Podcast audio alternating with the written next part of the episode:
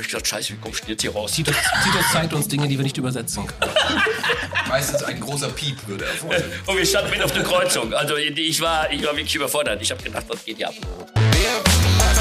Ey, alle, ich habe mich nicht getraut. Das war der Erste, der mir eingefallen ist.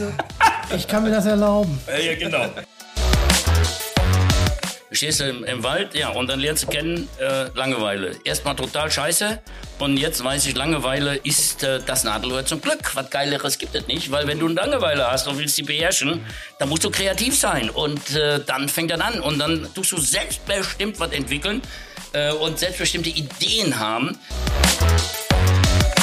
Ja, aber da muss ich eine Geschichte zu, erzählen, zu dem, dem Thema Du darfst, auch mal, Schule was- gebracht. du darfst auch mal was sagen. Ich danke dir. ähm, Euer Ehren, ich danke Ihnen für das Wort. Heute ist es Ähm, soweit. Dietmar- äh, Dietmar sagen wollte spricht. Dankeschön.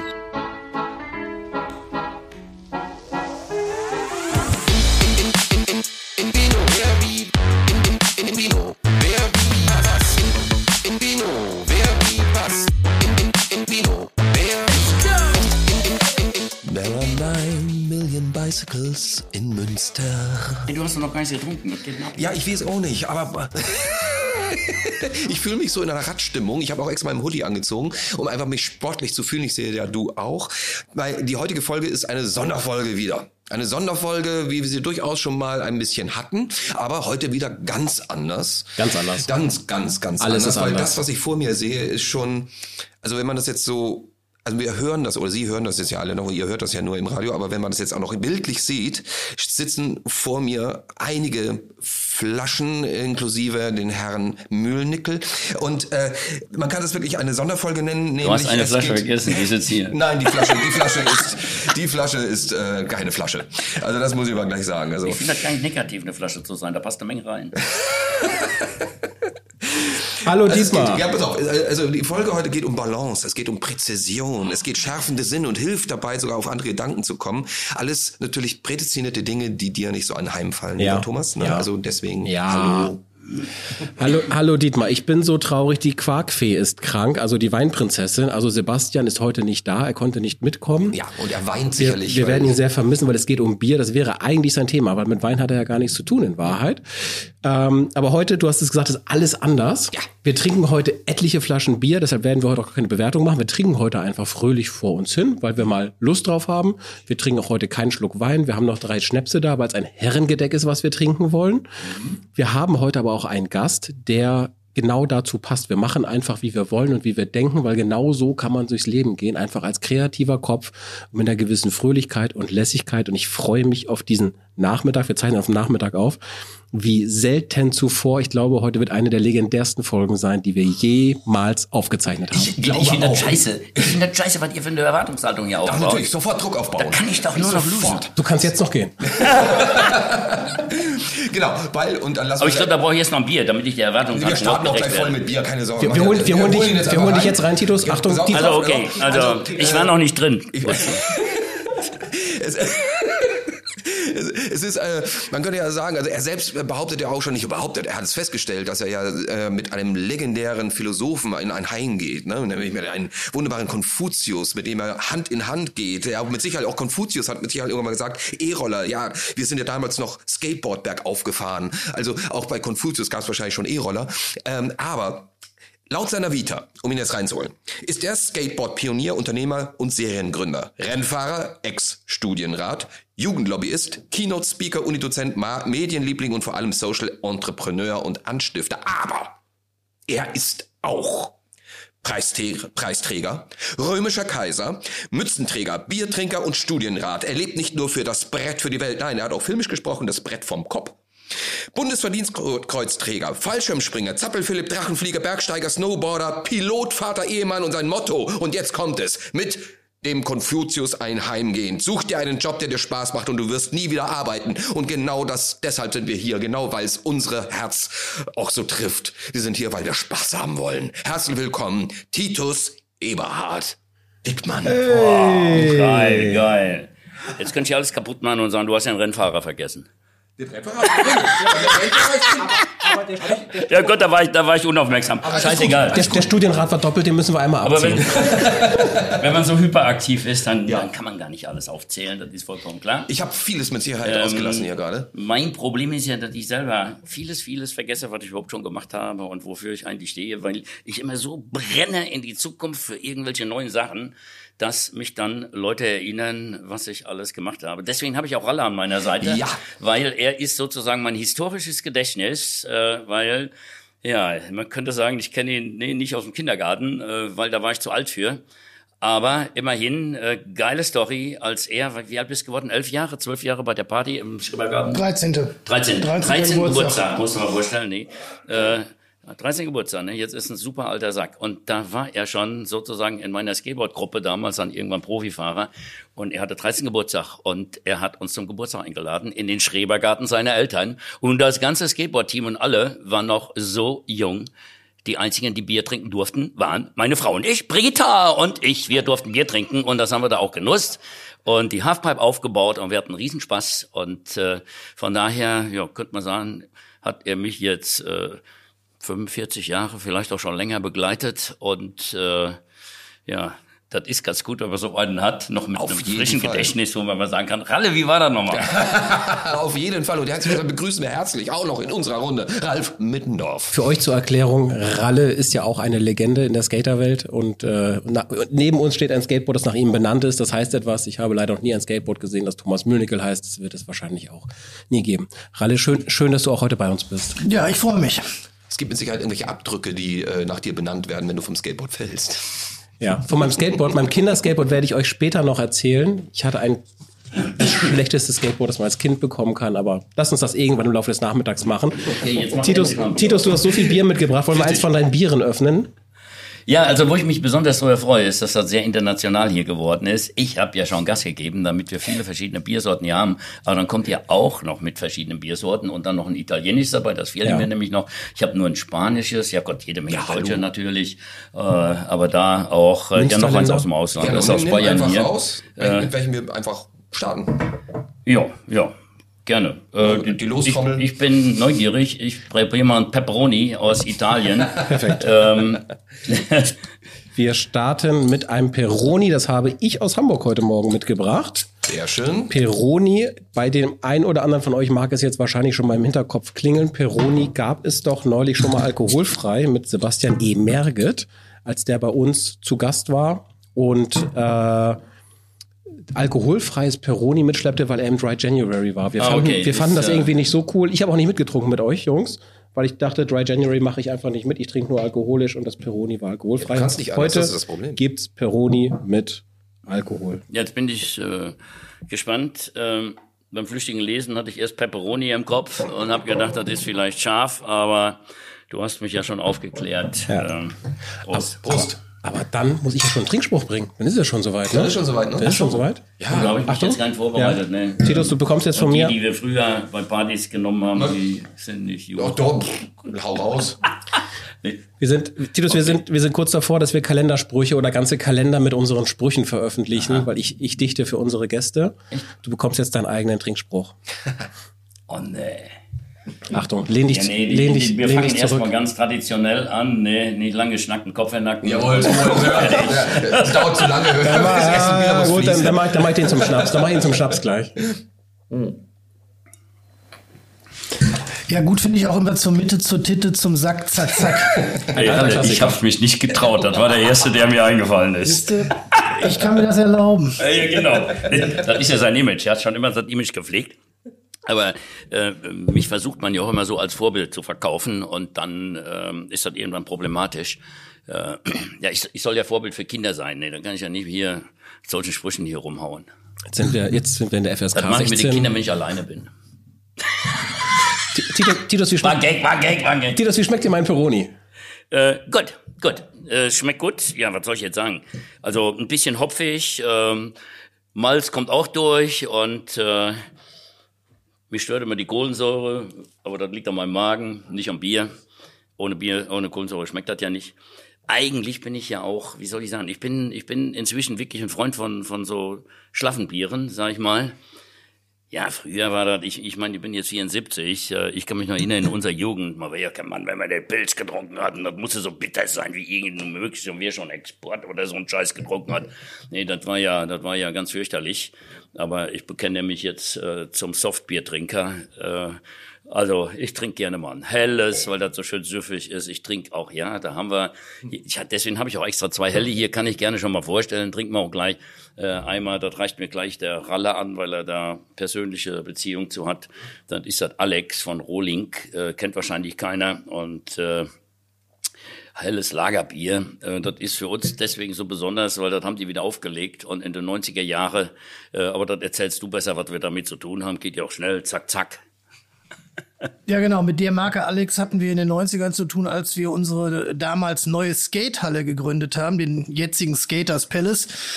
Da war äh, die Marke Alex gerade äh, frisch aufgelegt oder war gerade ganz neu auf dem Markt. Äh, Alex ist dann äh, als Sponsor in die Halle gekommen und wir haben dort ähm, die äh, Präsentation des, des Bieres mit den ganzen Außendienstmitarbeitern, mit den Mitarbeitern von der Rohling Brauerei äh, unter Anwesenheit von Familie Rohling gefeiert und das war soweit ich mich erinnern kann, ein ganz netter Abend. Wobei der Erinnerung, das ist dann so eine Sache irgendwann.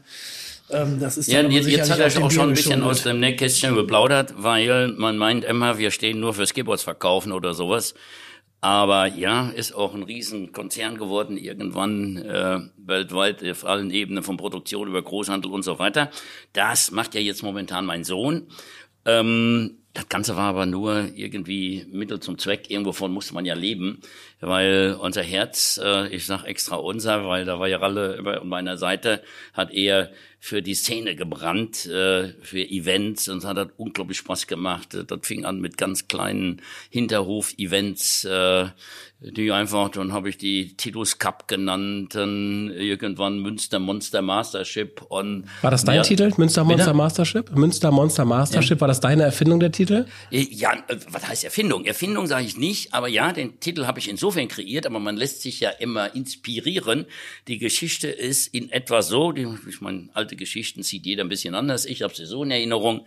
Äh, beim, bei, schon bevor das mit dem Münster Monster Mastership losging, sind wir ja mit so einer Schülergruppe äh, immer zu gewissen, ja, Jamborees oder wie man sie nennen, Symposium, irgendwie zu Skateboard-Treffen gefahren.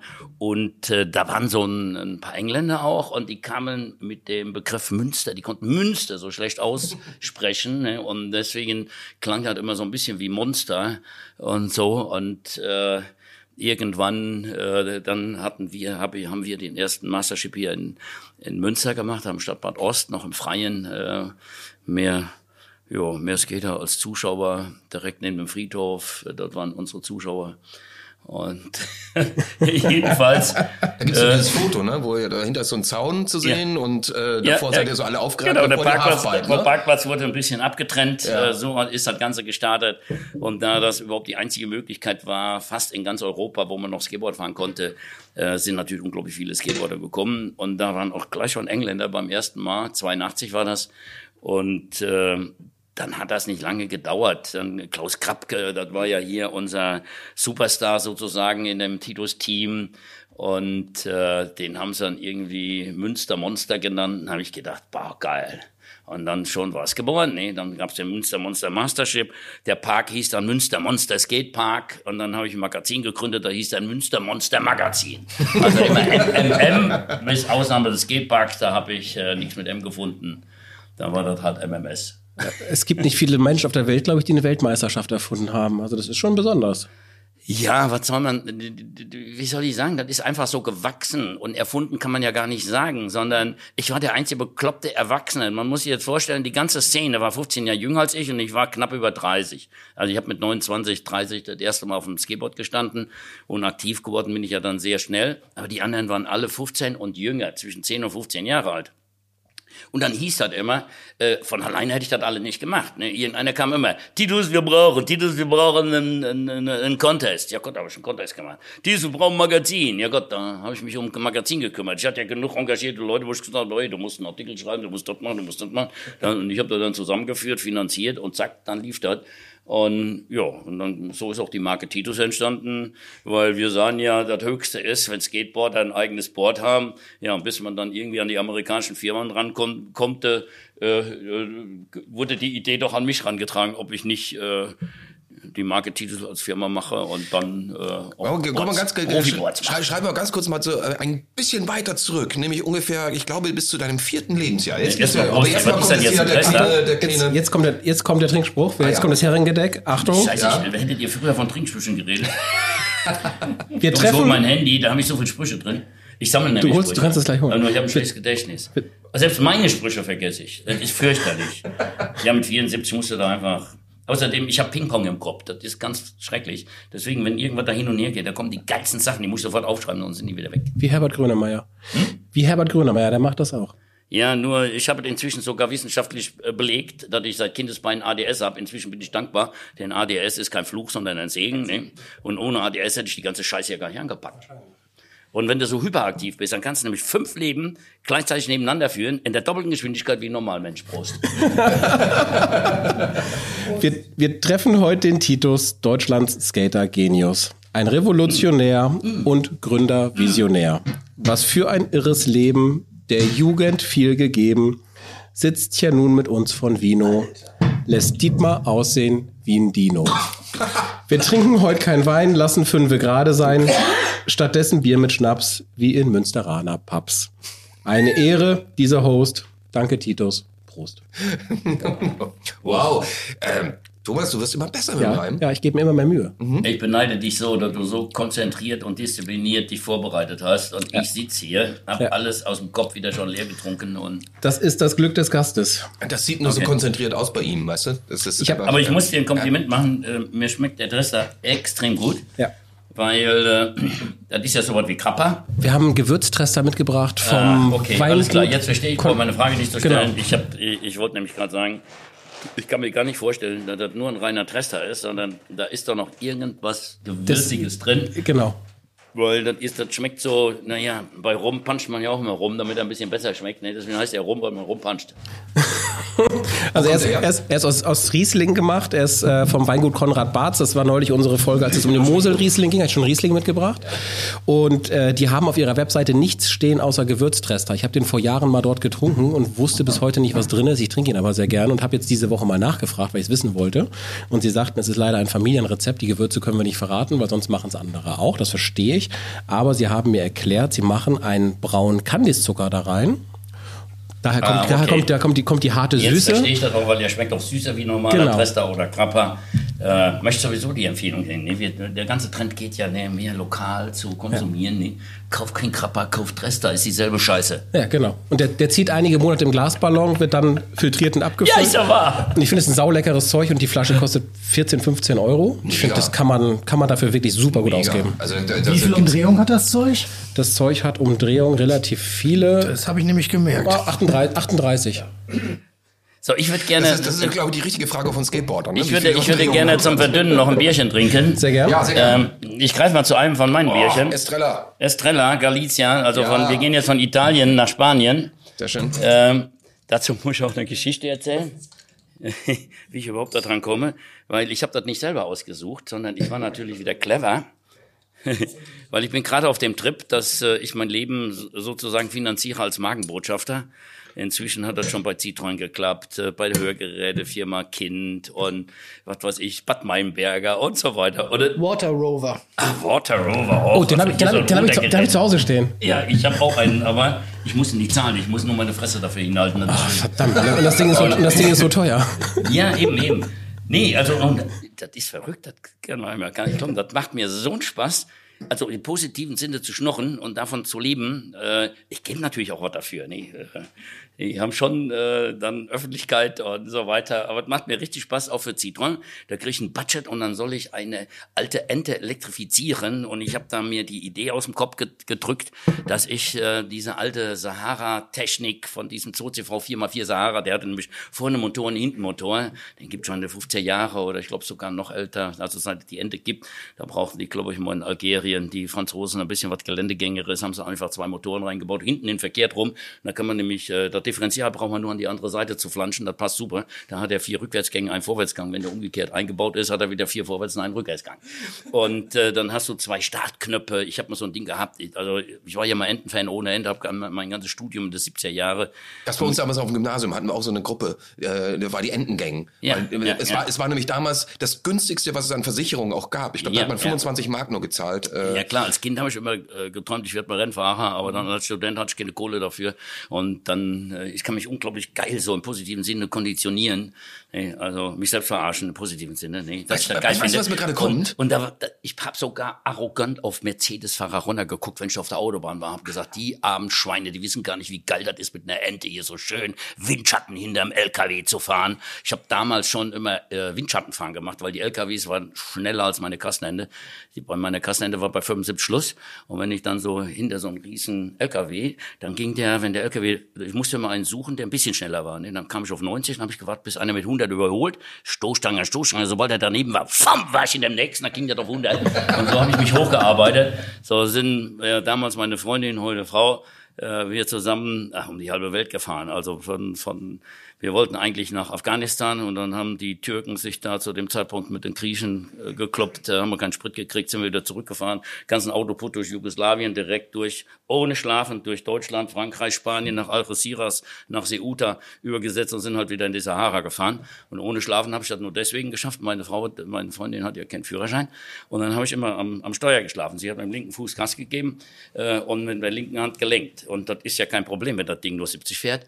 Äh, und äh, wenn irgendwas äh, kam oder eine Baustelle, da hat sie mich in die Rippen geknupst und dann war ich wieder wach und konnte weiterfahren. Und sobald das wieder schön auf der Autobahn weiterging mit 70, hast ja kein Hindernis, kannst immer voll Gas geben. Ja, war, war, also ohne Schlafen, zack. Ist, ist auch verjährt, können wir heute erzählen. Können wir genau erzählen. Mir erzählen. gerade Ist gekommen ein- ist, es gibt so einen tollen Film aus Da den, muss äh, erstmal einer nachweisen. Ja, ja, pass mal, es gibt so einen tollen Film aus, aus den 70ern. Ich weiß nicht, ob, ob du den kennst, mit Jean-Paul Belmondo, mit David Niven, ähm, das Superhirn auf Deutsch. Äh, und äh, da gibt es eine Szene, wo sie in einem Citroën, weil du ja Citroën äh, auch besonders liebst, ähm, sitzen und springen praktisch über eine Brücke drüber und in der Mitte teilt sich der Wagen. Und dann sitzt der eine hinten und der andere vorne und dann hält der Belmondo an und sagt, komm nach vorne, wir müssen weiterfahren. Und dann fahren sie mit dem vorderen Teil, weil der Vorderradantrieb ist weiter. Ich denke mir so immer die ganze Zeit, ich hatte immer mal Bock, in so einem Auto zu sitzen, wo man nur den vorderen Teil fährt und dann durch die Stadt zu fahren. Ja, das Verrückte ist, ich habe ja auch so einen DS Cabriolet, den habe ich als Student für 10.000 äh, D-Mark noch gekauft. Äh, der ist heute Schweine viel wert, weil das ein Champron ist. Und, so, und, äh, Phantomas-Auto, äh, Phantomas-Auto habe ich immer früher Ja, gesagt. ja. ne? Und äh, das konnte ja mit drei Rädern fahren, ne? weil der hat ja Hydropneumatik. Der hat ja auch keinen normalen Wagenheber. Wenn du den Reifen wechseln willst, dann fährst du das Ding hoch in die Werkstattstellung, stellst irgendwas drunter, dann fährst du den wieder runter und da, wo er, wo er auf dem Bock steht, da zieht er dann das Beinchen an. Kannst du den Reifen wechseln und dann ab die Post. Das ist Eine süße Beschreibung, da zieht er dann das Beinchen an. Ich finde das. Apropos Beinchen anziehen, ich würde gerne den Finger vom Alkohol halten. Achso, Entschuldigung, ja. Okay, also Oh mein Gott, jetzt beim Spanien, Estrella, äh, Estrella Galizia. Und die, die Story, die ich erzählen wollte, habe ich immer noch nie erzählt. Ich habe zu weit ausgeholt. Also ich bin momentan der Schnorrer vor dem Herrn, macht mir unglaublich viel Spaß. Man kann das auch Markenbotschafter nennen oder ich lebe davon, halt äh, mein Gesicht äh, ja, Marken zur Verfügung zu stellen. Und äh, ich bin so mit einigen äh, Brauereien im, im Gespräch, weil ich dachte, das ist doch auch geil, wenn du von der Brauerei gesponsert wirst. Nee, da ist das nicht immer so teuer, die Sauferei. Und dann habe ich gesagt, Ralle, ruf mal drei, die, mit denen wir, äh, die wir ganz gut kennen, ruf die mal an. Und hat er Rohling angerufen, die haben dann halt das Pilzchen und hier den, den Alex vorbeigebracht. Und dann, äh, wir kommen gut klar mit Warsteiner, äh, ja, die Katharina Kramer, die war mal Snowboardfahrerin, deswegen ist da auch so eine kleine Beziehung. Und wir kennen hier den äh, Vertriebs, nee, wie heißt der? Gebiets. Typ, der das hier alles regelt. Und dem haben wir auch gesagt, bring mal vorbei. Ja, und die machen nämlich jetzt, äh, vertreiben auch äh, dieses Spanische. Estrella, deswegen steht da hier. Äh, die haben natürlich ihr Warsteiner Pilz. Und äh, wo ich ganz besonders glücklich bin, dass sie mir hier so ein oberbayerisches Helles noch mitgebracht haben, weil das ist ja so mein Lieblings, meine Lieblingssorte oberbayerisch. Dann müssen wir der Komplettheit, der Vollständigkeit halber aber auch noch die Potzbrauerei ich auf erwähnen. alle Ne? Fälle gemacht. Ich vergesse doch bei Bier, vergesse ich doch nichts. Dann, dann danken wir allen netten Sponsoren, die uns hier heute Nachmittag versorgt haben und uns morgen einen ordentlichen Kater bescheren werden. Was, was, was ist? Die, wir kriegen morgen Kater. Ich höre doch ein bisschen dank, dank eurer Sponsoren kriegen wir morgen einen Kater. Ja, ja. Danke Ihnen für. Auch der Kader, da, und der da, Kader wird so noch der gesponsert. Schnäpse, die Genau. noch kommen werden. Also das, ist- davor habe ich natürlich am meisten Schiss. Noch, aber Da ich ja nur die besten Brauereien der Welt ange angesprochen habe, kriegen wir natürlich keinen Kader morgen. Das stimmt. Natürlich. Wenn wir Kader kriegen, dann von dem Candice-Zucker. Ja. Ja, das stimmt. Übrigens, äh, wo, da wollte ich vorhin drauf zurück. Ähm, ähm, Oh, das auf- schmeckt auf übrigens viertes- geil. Finde ich wirklich geil. Ja, du weißt du, das Estrella. Es- Jetzt unterbreche ich mich selbst noch mit meiner eigenen Frage. Also jetzt nichts Ähm, gegen dein Peroni, aber das Nee, nee, Estrella kommt es- schon besser Estrella bei mir. ist, äh, kenne ich halt, weil ich auch durch meine ewigen Spanien und Urlaube natürlich äh, unter anderem auch immer wieder Estrella getrunken habe und da kommt auch immer so ein bisschen die Sonne wieder zurück. Ich finde, äh, ein bisschen herber als das, das Peroni. Genau. Das Peroni ist leichter, ne? Und, Ja, nur ähm, beim Estrella ist nur das Besondere. Wenn du nach Spanien kleiner. fährst, ne, Ja. dann, dann hast du die Sonne von außen. Wenn du viel Estrella trinkst, ne, kommt, dann scheint dir die Sonne aus dem Arsch. raus. Ja, genau. ich sehe, wir verstehen uns. Sehr schön. Wir haben ungefähr geschlagen, ich weiß nicht, 14 Uhr noch was, aber wir sind schon voll im Stoff. Das finde ich gut. Ähm, ich gehe mal auf die, äh, Entschuldigung, pass mal auf. Ähm, äh, auf dein viertes Lebensjahr zurück, weil das ist wichtig und ich finde, das ist äh, einfach schön, weil Titus ist ja nicht dein eigentlicher Name, sondern den hast du dir nachträglich ja erst eintragen lassen. Und Titus hat ja dein Bruder dir im Grunde genommen mehr oder weniger, so wenn ich das nachgelesen habe, wenn es stimmt, du musst Also wenn du sagst, das ist nicht mein eigentlicher Name, dann, dann gehst du natürlich ganz traditionell von den deutschen Geflogenheiten aus, dass nur das echt ist, was auch Nee, die nee, Behörde nee. einen Stempel drunter Nee, gesetzt es hat. ist ne? ja, es ist ja im Grunde genommen du ja anders. Es ist mein echter Name, äh, weil mich hat keiner äh, Eberhard so genannt, ganze? Leben überhaupt lang so genannt, wie So. meine Mutter mich hat taufen lassen. weil wer, wer sagt denn freiwillig Eberhard? Ne? Dann da wird doch sofort Ja, nee, das wären ja meistens Spitznamen draus. äh, Richtig. Ne? So Abby aber die, oder ja, die einzige, die, sowas, äh, ne? meine Mutter hat sehr lange noch Ebi gesagt, Ja. äh, das stimmt, äh, aber Nee, bei mir war es ja wirklich, also ich heiße ja Dietmar und äh, ich wurde ja benannt. Didi. Äh, nee, ja, Didi ist natürlich der absolute. Und, und dann gab es ja irgendwann diese, diese komischen Diddle-Mäuse. Dann wirst du plötzlich nach Diddle benannt. Und das Schlimmste war für mich wirklich in der dritten Klasse. Ich bin in eine Klasse gekommen äh, und es gab schon einen, der Didi hieß. Und die Lehrerin kam auf diesen blödsinnigen äh, Vorschlag zu sagen, du heißt Didi 1 und du heißt Didi 2. Etwas wirklich deprimierenderes kann es gar nicht Als geben. zwei zu sein. Als die, ja, nicht nur als die zwei Oder zu sein. So die, die der. Doppelgänger. So, du trinkst erstmal dein Schnäpschen. Und jedenfalls, äh, was ich Also sagen, ich vermute, Titus ist ja, und ich vermute, ich ja ich römischer vermute, Kaiser dass der Name mein Bruder wird natürlich sagen, das ist überhaupt nicht wahr, aber Deswegen komme ich äh, drauf, jeder ja. hat so seine Story, sag ich ja, meine, Richtig, ja, Gehirn ist ja kein. Computer. Philosophen sagen ja auch, das erste Erinnern, oder nee, Erinnern ist das erste Vergessen. Nee, jedes Mal, wenn du dich erinnerst, erzählst du halt ja anders. Nee, und dann, man ja seine besten und Freunde. deine, auch, ne? und deine Kinderzeit, die, die, du meinst, die hättest sie erlebt. Dabei sind das nur Geschichten von Onkel, Tanten und Eltern, die im Kopf sind. Ja, ist doch. Also muss mir einer erzählen, dass er sich noch genau mit drei, vier Jahren an alles erinnert. Das sind Geschichten, die andere ihm erzählt haben. Aber scheißegal. Ich vermute, und das ist auch die schönste Story, weil, also was wirklich stimmt, ist, meine Mutter, die hatte in den letzten Kriegsjahren ähm, ja meine Schwester verloren, wie man dazu schön sagt, Äh, Bunkerkrankheit, Mangelerscheinungen, wie auch immer, wie dann heißt. Und da wollte die nachlegen äh, und äh, wollte natürlich ein Mädchen haben. Ne? Aber da konnte man noch nicht sehen, äh, was wird das. Ne? Man musste erst warten, bis es rauskommt, zwischen die Beine gucken, dann wusste man Bescheid. Und äh, heute reicht halt ja auch nicht mehr zwischen die Beine gucken. Ne? Aber äh, Ich dachte, heute kann man auf, auf den Bäuchen das äh, äh, nee, erkennen. nee, heute musst du warten, bis die sprechen können. Dann könnt ihr dir sagen, was sie So, sind. okay. Ähm, sorry. nee, ich wollte doch nicht politisch werden. Scheiße. Nein, also zurück. Sie wollten Mädchen haben. Und dann kann ich ja verstehen, dass, wenn dann so ein Rotzlöffel rauskommt wie ich, ähm, ja, solange ich noch nicht denken, reden und äh, mich wehren konnte, hat sie mir am Anfang, und ist bei Kindern ja ganz un... äh, Also sie hat mir nicht diese dritte Reichfrisur verpasst, die alle hatten, die Jungs hier ausrasiert bis hier, nur oben ein bisschen Haare, sondern ich hatte lange Haare. Bis auf die Schultern, so ein, hier mit Pony, wie nennt man das, so ein Bubikopf. Und ich vermute mal, dass mein Bruder Prinz Eisenherz mit den Römern verwechselt hat. Und äh, die- Frisur, äh, ja, die reizt ja auch zu einem Spitznamen. Und dann heiße ich Dittmann, weißt du, da ist ein I drin und Dingsbums. Jedenfalls irgendwie ist der Titus entstanden. Und das ist so, so ein geiler Name, den jeder sofort behandeln kann. Ja, stell mir vor, heute gäbe es Eberhard Skates. Das wäre ja schlimm. Aber egal. Ja, das ist auch vor allem, vor allem für die, für die Schrift Titus, ne? Und stell dir das mal in Eberhard vor. Das würde ja gar nicht so. Wie, wie ist eigentlich dieser Schriftzug entstanden? Ich meine, das ist ja so ein Sprayer-Ding irgendwie, oder? Nee, das ich bin ist, ja, ich bin ja, ich bin dieser da Schriftzug ist sogar vor Graffiti äh, entwickelt worden. Da gab's diese ganze Graffiti-Schrift nicht, wo es heute dr- sehr dran erinnert. Äh, ich war Drachenflieger und äh, ein Kollege, ja, der war damals Grafiker und hatte so in Wuppertal so eine Agentur und irgendwann hat er gesagt, ey Titus, was hast du denn für ein scheiß Logo?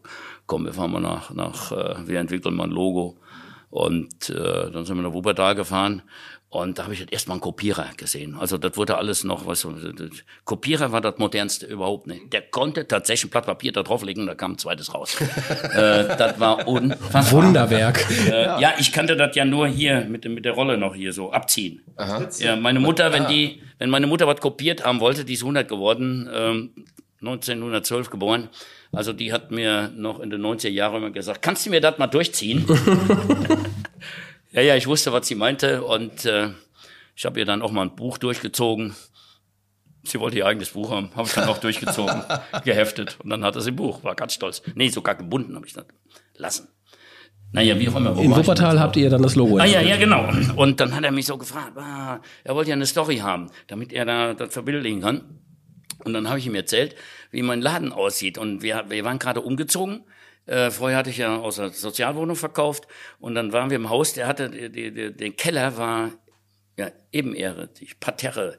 Und darüber äh, äh, fing erst die Wohngeschichte an. Also Garage, Keller, alles unten. Und das waren alles aber nur so kleine Räume. Und da habe ich gedacht, ach, hier kannst du schön einen Laden reinbauen. Und das waren aber so kleine Räume.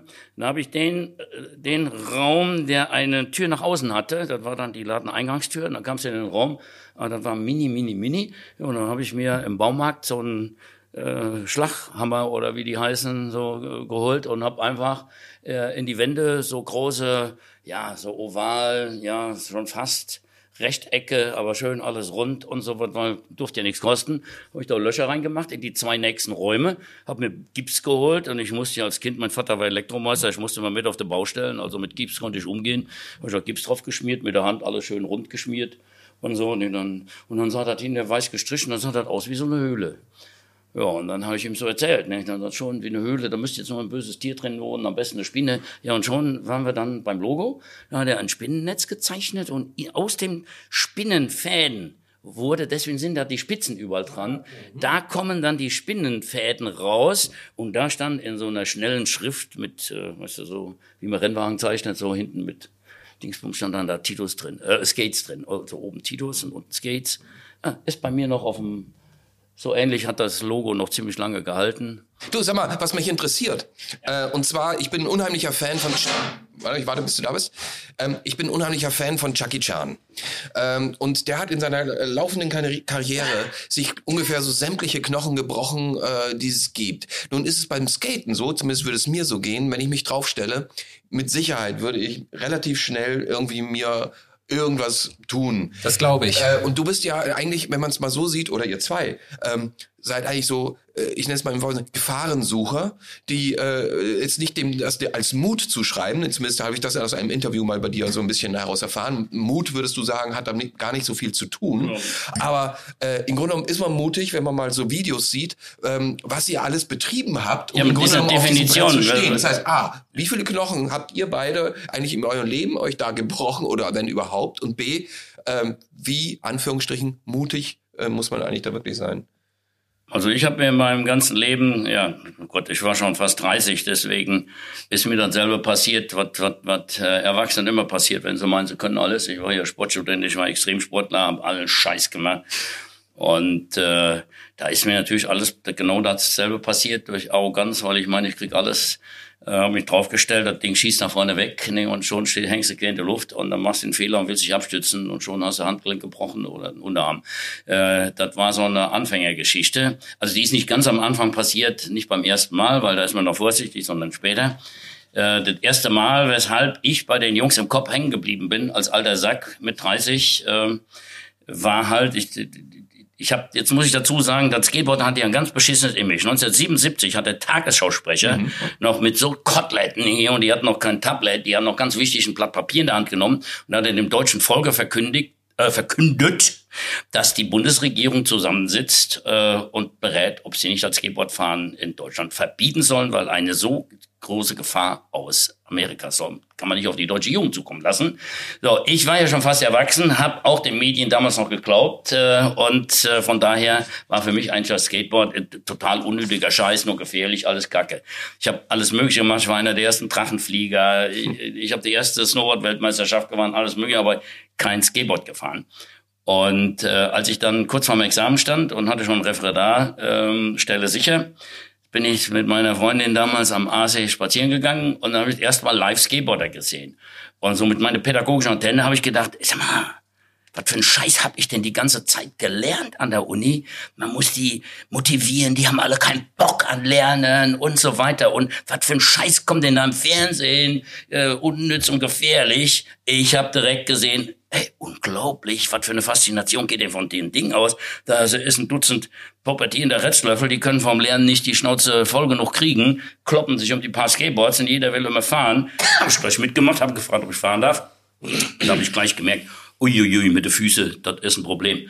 Da ich aber Leistungsturner war und konnte auf der Hände fast genauso gut laufen wie auf der Füße, habe ich dann einen Handstand gemacht und bin da runtergefahren, weil ich dann ich das Ding festpacken und kann das so richtig in die Kurven. Und, und ich hatte mit den Händen mehr Kontrolle, weil ich da wie eine Bindung hatte, als mit den Füßen ohne Bindung. Und äh, das war natürlich für die Kids, äh, war das natürlich faszinierend. Da kommt der alte Mann und fährt im Anstand der Hang runter. Äh, und als ich dann an die Schule kam, haben mich natürlich äh, diejenigen angesprochen, weil die waren zufälligerweise von der Schule, an der ich dann Referendar wurde, und haben gefragt, ob ich nicht eine Schülersportgemeinschaft im Skateboarden mache. Und da ich wohl schon immer unternehmerisch und effizient gedacht habe, habe ich gedacht, okay, dann mach aus der Not eine Tugend. Und dann bin ich zum Schulkollegium gegangen. Damals musste man noch eine zweite Staatsexamensarbeit schreiben. Dann habe ich durchgesetzt, dass ich die erste wissenschaftliche Arbeit über Skateboardfahren schreiben darf. Und dann habe ich die Hälfte meines Stundensolls durfte ich Skateboard fahren. Und deswegen kam dann der Spruch von Konfuzius, such dir einen Job, den du liebst, du wirst mehr arbeiten müssen. Also ich, ich kam nach Hause mit schlechtem Gewissen. Ich habe gedacht, verdammte Scheiße, du hast den ganzen Tag nur Spaß gehabt und jetzt kriegst du auch Geld dafür. Das ist ja unglaublich. Wie geil kann das Leben sein? Und äh, ja, und äh, dann bin ich natürlich zum Ergebnis gekommen, dass das ein fantastischer Schulsport ist. Inzwischen denke ich da ein bisschen anders, weil das selbstbestimmtes Lernen ist. Ich habe jetzt ein Buch geschrieben, Lernen muss nicht scheiße sein. Und da stelle ich dieses fremdbestimmte Lernen, diese Normierungsversuche an der Schule gegenüber zu diesem selbstbestimmten Lernen, was bei uns leider äh, inzwischen vergessen wird. Ich sage mal, dass ich so erfolgreich war in meinem Leben, habe ich zwei Dinge zu verdanken. Das eine ist wirklich meine Hyperaktivität. Äh, und äh, das zweite ist Einfach, da ich in der 50er Jahre groß geworden ist. Nicht, ich bin nicht der Typ, der sagt, früher war alles besser. Nur war anders. Und dann heißt, äh, wenn du nach Hause kamst, weißt du, die Kinder hatten viel mehr Verantwortung und viel mehr, heute wird man sagen, Freiheit. Damals hat man das nicht als Freiheit gesehen. Aber allein schon mathematisch. Heute der Kinderschnitt eins bis zwei Kinder vielleicht, ne? So, dann Vaterschaftsurlaub, Mutterschaftsurlaub, Omas frühen Rente, Opas frühen Rente, gleich, was weiß ich, wie viel hunderttausend Augen, die alle nur das Beste vom Kind wollen, äh, von den wenigen Kindern. Damals, der Alte musste sechs Tage arbeiten gehen, samstags war Arbeit, acht Stunden Woche und lauter so ein Kram. Äh, die Mutter konnte sich äh, noch keine Nanny, noch keine Putzfrau und nichts leisten. Äh, so, und dann brauchst du nur, und, und wir hatten noch so einen kleinen Laden für Taschenlampen, Birnchen und Batterien und sowas, weil mein Vater ja Elektromeister war. Und da bleibt nicht viel. Und dann waren wir vier, eins, zwei, drei Kinder, weil eins war ja schon gestorben. Und dann bleibt an, und der Schnitt war fünf Kinder oder so, dann bleibt nicht viel Zeit übrig. Und wenn, und die Schule war zwar autoritärer als fremdbestimmtes Lernen, aber was alle vergessen, die Schule ist nicht so gerade geeignet, für selbstbestimmtes Lernen zu fördern. Das ist also schon ganz kompliziert. Aber mittags war dieser Terror vorbei. Es wurde ja noch geschlagen. Also ich kann mit blauen Flecken regelmäßig nach Haus. Weil wenn du dann noch ein bisschen cleverer bist und in Mathe schon nach einer Viertelstunde kapierst, was er wieder eine Woche äh, labern will, äh, ja Gott, dann spielst du unter der Bank und dann kriegst du wieder einen gescheuert. Und der hat Spielzeugautos mitgebracht, dann musste ich zur Strafe, musste ich am Stehtisch immer Brunnen machen, dann musste die ganze Klasse immer brüllen, Spielmaus, Spielmaus, also Mobbing auf Befehl. Wow. Der hat mich nach vorne geholt, zur Klasse getreten, ne? Und ich denk, wow, du hast was richtig gemacht. Die hatten noch so eine kleine Bühne. Also 50er Jahre, nicht heute. und dann hat er gesagt, Kinder, ganz wichtig fürs Leben, gut zuhören. Und ich denke, wow, wie geil. Und dann sagt er, wenn aus euch im Leben nichts werden soll, müsst ihr nur sein wie der Titus. Und dann durfte ich mich wieder setzen. Wow. Also Lehrer und Professoren haben auch alle Titus gesagt, deswegen musste ich ja. das irgendwann eintragen lassen, weil ja. ich hatte nur Scheine auf Titus Dittmann, wollte aber Examen machen und mit meinem Pass Ebert Dittmann konnte ich kein Examen machen. Und es war einfacher, einen Pass Titus einzutragen, als die ganzen Scheine wieder auf Eberhard. Aha. Äh, das ist eigentlich ganz pragmatisch. Und jetzt weiß ich gar nicht, wie ich da überall hingekommen bin. Das macht aber nichts, das schreit übrigens gerade nach einem neuen Bier. Ja, ja das nehmen wir. Die was nehmen wir deins? Nehmen wir meins, ja. Pass mal auf, ich, ich zeige euch ein kleines Kunstwerk. Oh nein, jetzt kommt. Achtung, wir brauchen. Ich, ich nehme eine Kamera. Ja, nehmen wir mal eine Kamera. Ich weiß, was kommt. Du hast es angekündigt. Ich habe es angekündigt und es ist. Pass auf, das, wenn du das kannst, nicht nachmachen. Ach. Dann hast du vorher äh, präpariert? Nicht doch. Ja, natürlich. Keiner kann irgendwie ein, ein, ein, ein, ein, ein Bier mit dem Auge aufmachen. Die, Audi die Audioübersetzung, Dietmar hat gerade eine Flasche mit dem Auge geöffnet. Ey, dann, dann, jetzt zeige ich dir, aber wo wir gerade dran sind, dann zeige ich dir einen Trick. Oh ja, oh. Guck mal hier, ne? Ja, ah, Flaschenbügel. Da ist die Kamera. Also, Ja. schön Bügelflasche und Ja. so weiter, ne? Ich kann mit dem einen Finger hier oben das Ding weghauen. Ja. Ich muss nur gut zielen. Das hat auch Werner schon versucht, ne? Das Ja. ist, die Und dann beiden erzähl ich, mit Werner, dann ja. erzähl ich da gleich die, die geilste Story. Ne? Ja. Ich kläre dich auch auf hier. Ja. Jo! So, der Trick ist ganz einfach. Alle konzentrieren sich wie beim Zaubern immer. Ja. Alle konzentrieren sich hier oben auf den Genau. Finger. Aber in Wirklichkeit haue ich hier unten mit dem Ding hier so quer rüber. Aber jetzt kommt's. Ich bin auf der Messe auf der ISPO in München. Ne? Und ich hatte gerade diesen wunderbaren Trick. Das muss 80er Jahre gewesen sein. Genau. So, und die ganzen Amis waren da und die kennen ja keine Bügelverschlüsse. Nicht? Und dann stehen so die amerikanischen, die Superstars, alle die, die aus einem Unternehmen, hier George Powell und wie sie alle heißen, stehen da rum. Und äh, ja, und ich gehe da hin und wir hatten zufälligerweise eine Kiste hier mit Bügelverschluss. Ich gehe da hin und sage, ey, aufgepasst, hier, zack, ich hier bin der Geilste, ich kann mit dem Finger oben aufhauen. So, und jetzt, pass gut auf, ne? Ja. So, ich hol aus. Und es klappt so gut. Hier unten mache ich mit auf. Das Ding geht mit einer Wucht hier rum, mit der Kante hier an den Hals und der ganze Hals der Flasche fällt ab. Ich stehe da, guck genau wie die und alle glauben, ich hätte mit einem Finger den Flaschenhals abgehauen. Ich hab nichts gesagt. Weil den Effekt musst du mitnehmen, das geht nur einmal im Leben. Absolut, absolut, absolut. Den Trick konnte auch nie wiederholen. Da darf man nichts sagen. Das muss man schweigend hinnehmen und sich freuen. So, wir So, deswegen muss ich ja jetzt hier Potz Landbier trinken und du trinkst. Nee, wir trinken jetzt gerade. Äh, Ah, hier ist okay. deins, hier ist deins. Du kannst ja Putz gleich danach. Äh, äh, Sorry, wenn ich so husten muss, ich hole mir mal einen Hustenbonbon, aber das ist das. wieder, immer wenn ich Bier trinke, dann kommt hier mein Scheißreflux und tu dann. das, Mach tu das, das, mach tu das. Wir haben- wir haben Zeit. Gerade, ähm, kann man mit, mit dir ja ganz kurz noch mal sagen. Was sieht denn mit deinen Knochen eigentlich aus? Wie, du, ich meine, du bist ja auch.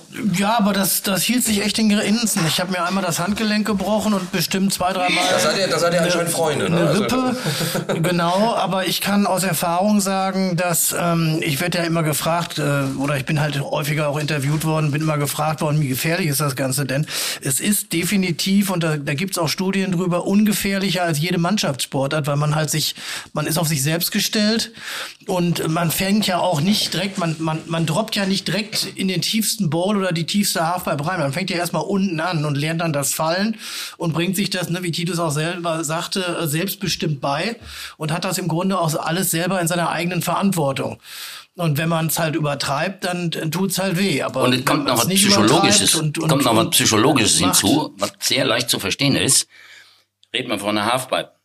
Wenn du in drei Meter Höhe da an der Kante stehst und willst da runterspringen, die Gefahr ist so was von sichtbar und jedem geht das Herz in die Hose. Wenn du ihn gegen Fußball spielst, ne, du siehst die Gefahr nicht, ne, da kommt einer Kretsch da rein, Ja. Bom. Und das ist viel gefährlicher, diese unvorhergehenden Sachen, als wenn du Gefahr siehst und kannst dich auf die Gefahr einstellen und vor allen Dingen, du kannst beurteilen. Und jetzt bin ich bei dem, wo, wo wir eben vom Mut geredet habe. Ich bin immer ein ängstlicher Typ gewesen und hat mich fürchterlich genervt. Dann habe ich angefangen, darüber nachzudenken, schon als Kind, warum habe ich, wovor habe ich überhaupt Angst? Und ich habe mich immer, wenn ich Angst hatte, damit beschäftigt, wovor habe ich überhaupt Angst? Hm, dann habe ich mental trainiert. Dann heißt einfach Augen zu und die Bewegung durchgehen und so weiter. Und dann habe ich so perfektioniert, muss natürlich immer ein bisschen kombinieren, auch mit Praxiserfahrungen. Aber dann kannst du auf einmal beurteilen, ist das gefährlich, hast du das im Griff oder nicht. Und dann wird plötzlich aus der Angst, wird dann nur noch Respekt. Aber du machst es, du, du hast auch noch sowas wie Angst, aber die, du bist sicher, hey, ich kann das, ich habe das jetzt so lange mich eingearbeitet und kann das.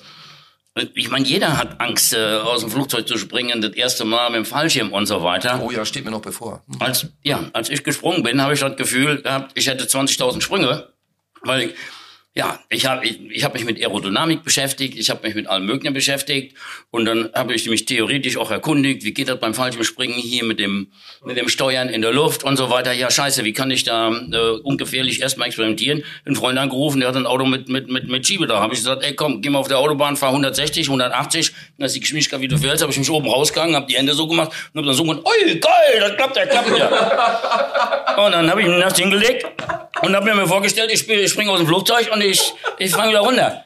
Ich, hab, ich musste sieben Prüfungen machen für einen AFF-Schein. Ich habe sieben Sprünge gemacht, hatte ich einen Schein. Ich habe eine Stunde Fahrstunde gehabt, da habe ich einen Führerschein, damals ging das noch. Weil ich mental jeden Abend als Kind unter der Bettdecke lag, habe die Bettdecke über den Kopf gezogen, weil meine Eltern sollten ja das Motorgeräusch und Blinker nicht hören. Den habe ich natürlich immer nachgeahmt. Und dann bin ich mit unserem Lloyd Alexander äh, 600 oder mit dem Lloyd äh, P600 oder wie er damals hieß, diese ganzen alten Kisten, habe ich immer geguckt bei meinem Vater, was macht er mit den Füßen, was macht er da mit der Gangschaltung und wie fährt er an am Berg und Dings. Ich konnte am Berg anfahren.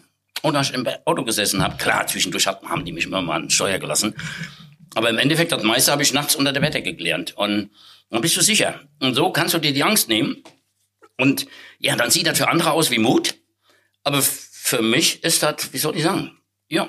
Logisch für mich ist Mut, wenn du, ja, aus dein, weißt du, wenn du deine Angst, wenn du dich deiner Angst stellst und die Angst in den Griff bekommst, dann gibt es nur zwei Möglichkeiten, wenn du dich damit beschäftigst. Du sagst, nee, das ist mir zu gefährlich, mache ich nicht. So, und dann ist, ist die Angst weg, das ist alles weg, weil dann machst du das einfach nicht. Oder du kommst zu dem Schluss, wo ist das Problem? Und dann machst du, und dann musst du machen. Und so lebe ich. Super. Ja, Äh, mein Bier. Ja, es ist äh, im Grunde genommen ein Bier, das aus dieser Region kommt, äh, aus Nordrhein-Westfalen. Das kommt aus Lübbecke und es ist eine Privatbrauerei, die ich äh, kennengelernt habe aufgrund des Schwagers meiner Liebsten, der äh, das im Grunde genommen äh, eigentlich nur trinkt. Und ähm, ich dachte, ich nehme das jetzt einfach mit, als wir das letzte Mal da waren in Westkilver und äh, habe ich das jetzt mitgenommen. Ist ein bisschen warm vielleicht jetzt äh, gerade, aber das macht nichts. Ähm, ich sage jetzt einfach mal. Titus äh, macht, sich, es Titus, es Titus, macht, Titus macht sich den Kelch auch voll jedes Ja, Mal. man, manchmal. Wahnsinn. Es gibt einen Song. Du kannst das noch richtig. Du machst ja den Kelch noch richtig voll. Ja, aber was soll der Geiz? Ne? scheiße, ich war gerade etwas, äh, etwas äh, in Gedanken. Es, es gibt einen Song sogar. Da äh, siehst du, da siehst du, ihr plant das Leben immer und trinkt immer nur ein bisschen, weil es sonst zu viel wird. Und ich lass kommen.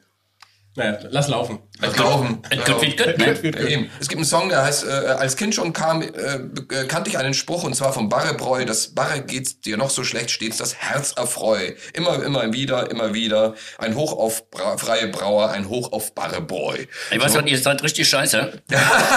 Hättet Nee, ihr pass mir gesagt, dass wir Trinksprüche hier Pass austauschen. auf, der Richtige kommt jetzt noch. ich hätte euch so geil um die Ohren gehauen, aber jetzt äh, fällt mir so schnell. Das mache ich, dafür fällt dir vieles anderes ein. Ja? Du Also- kannst uns die später per WhatsApp einsprechen, wer spielt. Genau. Ähm, äh, nee, der nächste Trinkspruch kommt ja mit dem Rum, rum äh, beziehungsweise mit dem Korn. Also Prüsterchen erstmal. Grüßerchen. Apropos so was schönes Blondes. Äh, für alle Hörerinnen und Hörer, wenn ihr mal die schönste blonde Frisur aller Zeiten sehen wollt, googelt bitte mal in den 80er Jahren Ralf Mittendorf. Das ist der Hammer. Was Ralf für eine wallende, wunderschöne Mähne hatte. Er hat immer einen auf. Wie hieß er noch? Also ich bin mal in äh, Wie- wie hieß der England, Sänger ich, noch? ich bin mal in England einen Wettbewerb gefahren und dann äh, hat der ähm, Moderator gesagt, this is Ralph Biddendorf, he likes Bon Jovi and he has the hair to prove it. Er ist der schönere John, John Bon Jovi gewesen. Titus John Bon Jovi war's. John Bon Jovi, genau. Und dann hat er natürlich alles gegeben, dass auch so aussieht. Das ist auch so, ich meine, damals waren Haare ja noch so in. Also das, was Thomas jetzt ja versucht in seinem Gesicht, das kriegt er ja nie so hin. Ich bin ja Aber froh, dass er damals so in war, da hatte ich noch welche.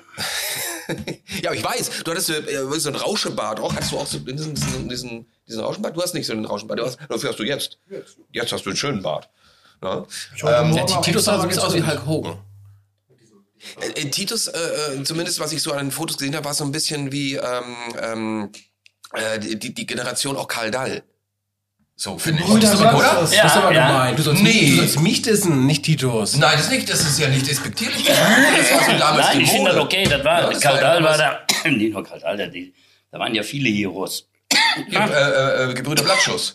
Komm, noch mehr Bier, dann hört er auf mit dem Nee, pass auf, wir, wir, wir, doch wir, geben dir einen Korn dazu. Mal, müssen wir nur hier die, die kleinen Gläschen ausrinken. Das ist ja so, Herrengedeck ist ja im Grunde genommen eigentlich ja mit Korn. Ne? So, deswegen habe ich einen Korn mitgebracht.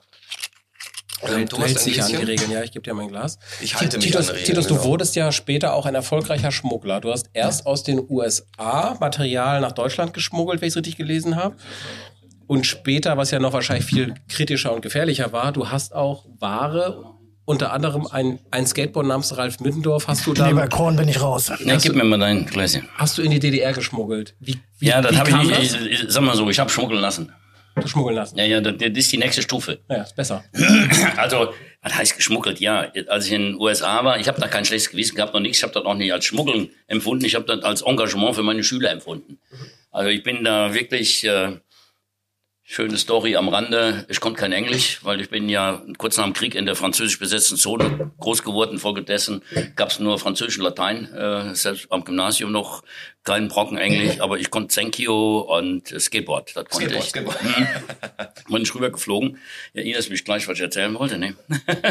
und ich weiß noch genau, äh, da habe ich wirklich äh, selbst privat am Wochenende bei diesem Skateboard Herstellern geklingelt bei George Paul und so weiter. Am nächsten Tag haben wir uns verabredet, gehe ich dahin. Dann geht einer mit mir durchs Lager. Ich hatte so was wie so einen Einkaufswagen und dann immer nur, ich wollte ja nur für meine Schüler, habe ich gesagt, ein Board davon, ja. One Skateboard, one Skateboard, one Skateboard. Und dann habe ich, ich wollte ja reden, habe ich immer Thank you gesagt. Ne? Und dann haben die immer You're welcome gesagt. Und nach sechs Wochen habe ich gedacht, boah, was sind die Amis bescheuert? Ich bin doch schon sechs Wochen hier. Nur zu meiner Englischkenntnisse. Ne? ja, heute, heute komme ich ein bisschen besser klar. Learning by doing, aber äh, ach so, schmuggeln. Ja. ja, und dann bin ich wirklich, ja, das erste Mal bin ich wirklich dahin und hab, ähm, ja, Gott, vielleicht zehn, zehn Decks oder zwölf Decks, so, weil, weil mir größer war die Gruppe nicht, paar Achsen, Rollen, so, dass jeder was hat. Ja, und dann habe ich so meine Dreckwäsche so schön da drauf verteilt und habe das äh, als Gepäck natürlich mitgenommen und habe es nicht angemeldet, weil meine Begründung war ja, ich wollte ja wirklich zu den günstigsten Konditionen meinen Schülern das überlassen. Ich habe ja keine Kohle dran verdient, die Flüge, alles habe ich selber bezahlt. Äh, und da ich kein Geld hatte, habe ich sehr sparsam gelebt. Ich bin ungefähr 25, gefühlt 560 Mal umgestiegen, bis ich da war. War der billigste Flug.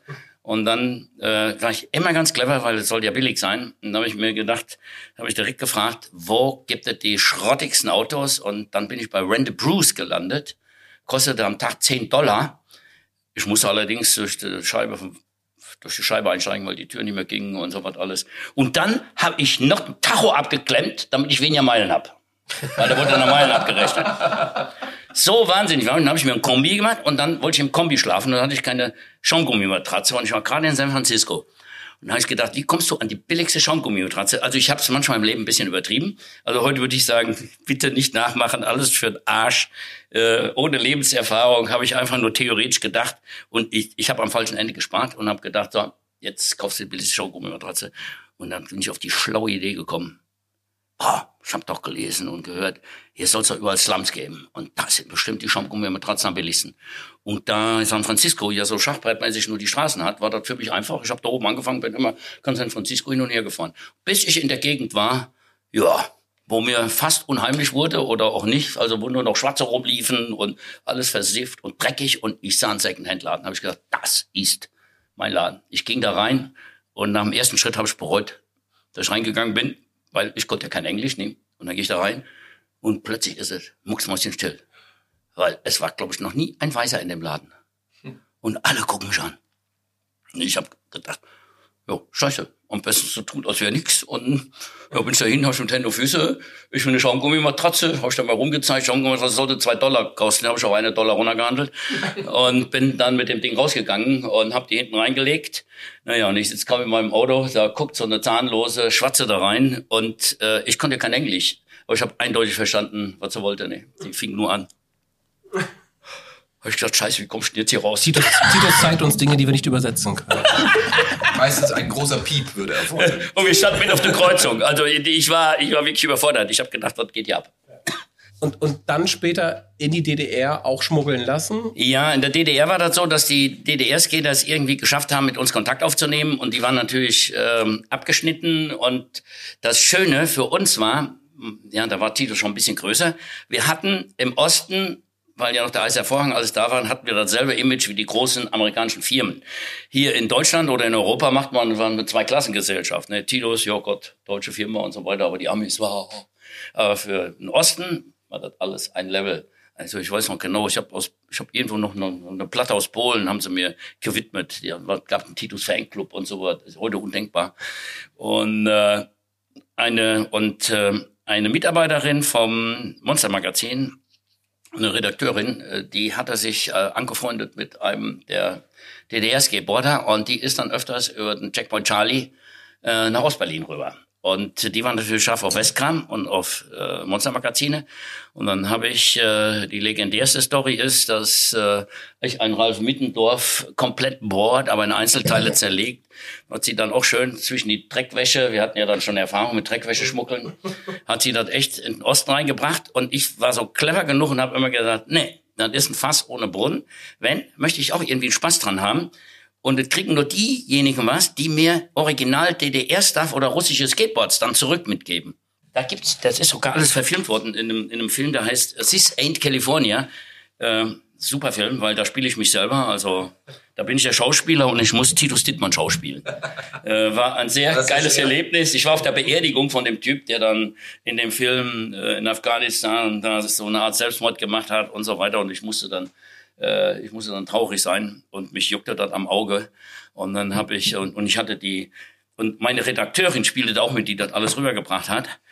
Und äh, die stand aber draußen und ich hatte eine Schauspielerin neben mir und die musste ich trösten. Ne? Und da juckt mich das am Auge. Ne? Ich guck die an und mach ich so. Und hinterher erzählt mir Klaus Krapke, ey, ich hätte ja gar nicht gedacht, dass du so gut schauspielern kannst. Die haben alle gedacht, ich hätte geweint. Dabei hat's mich nur gejuckt.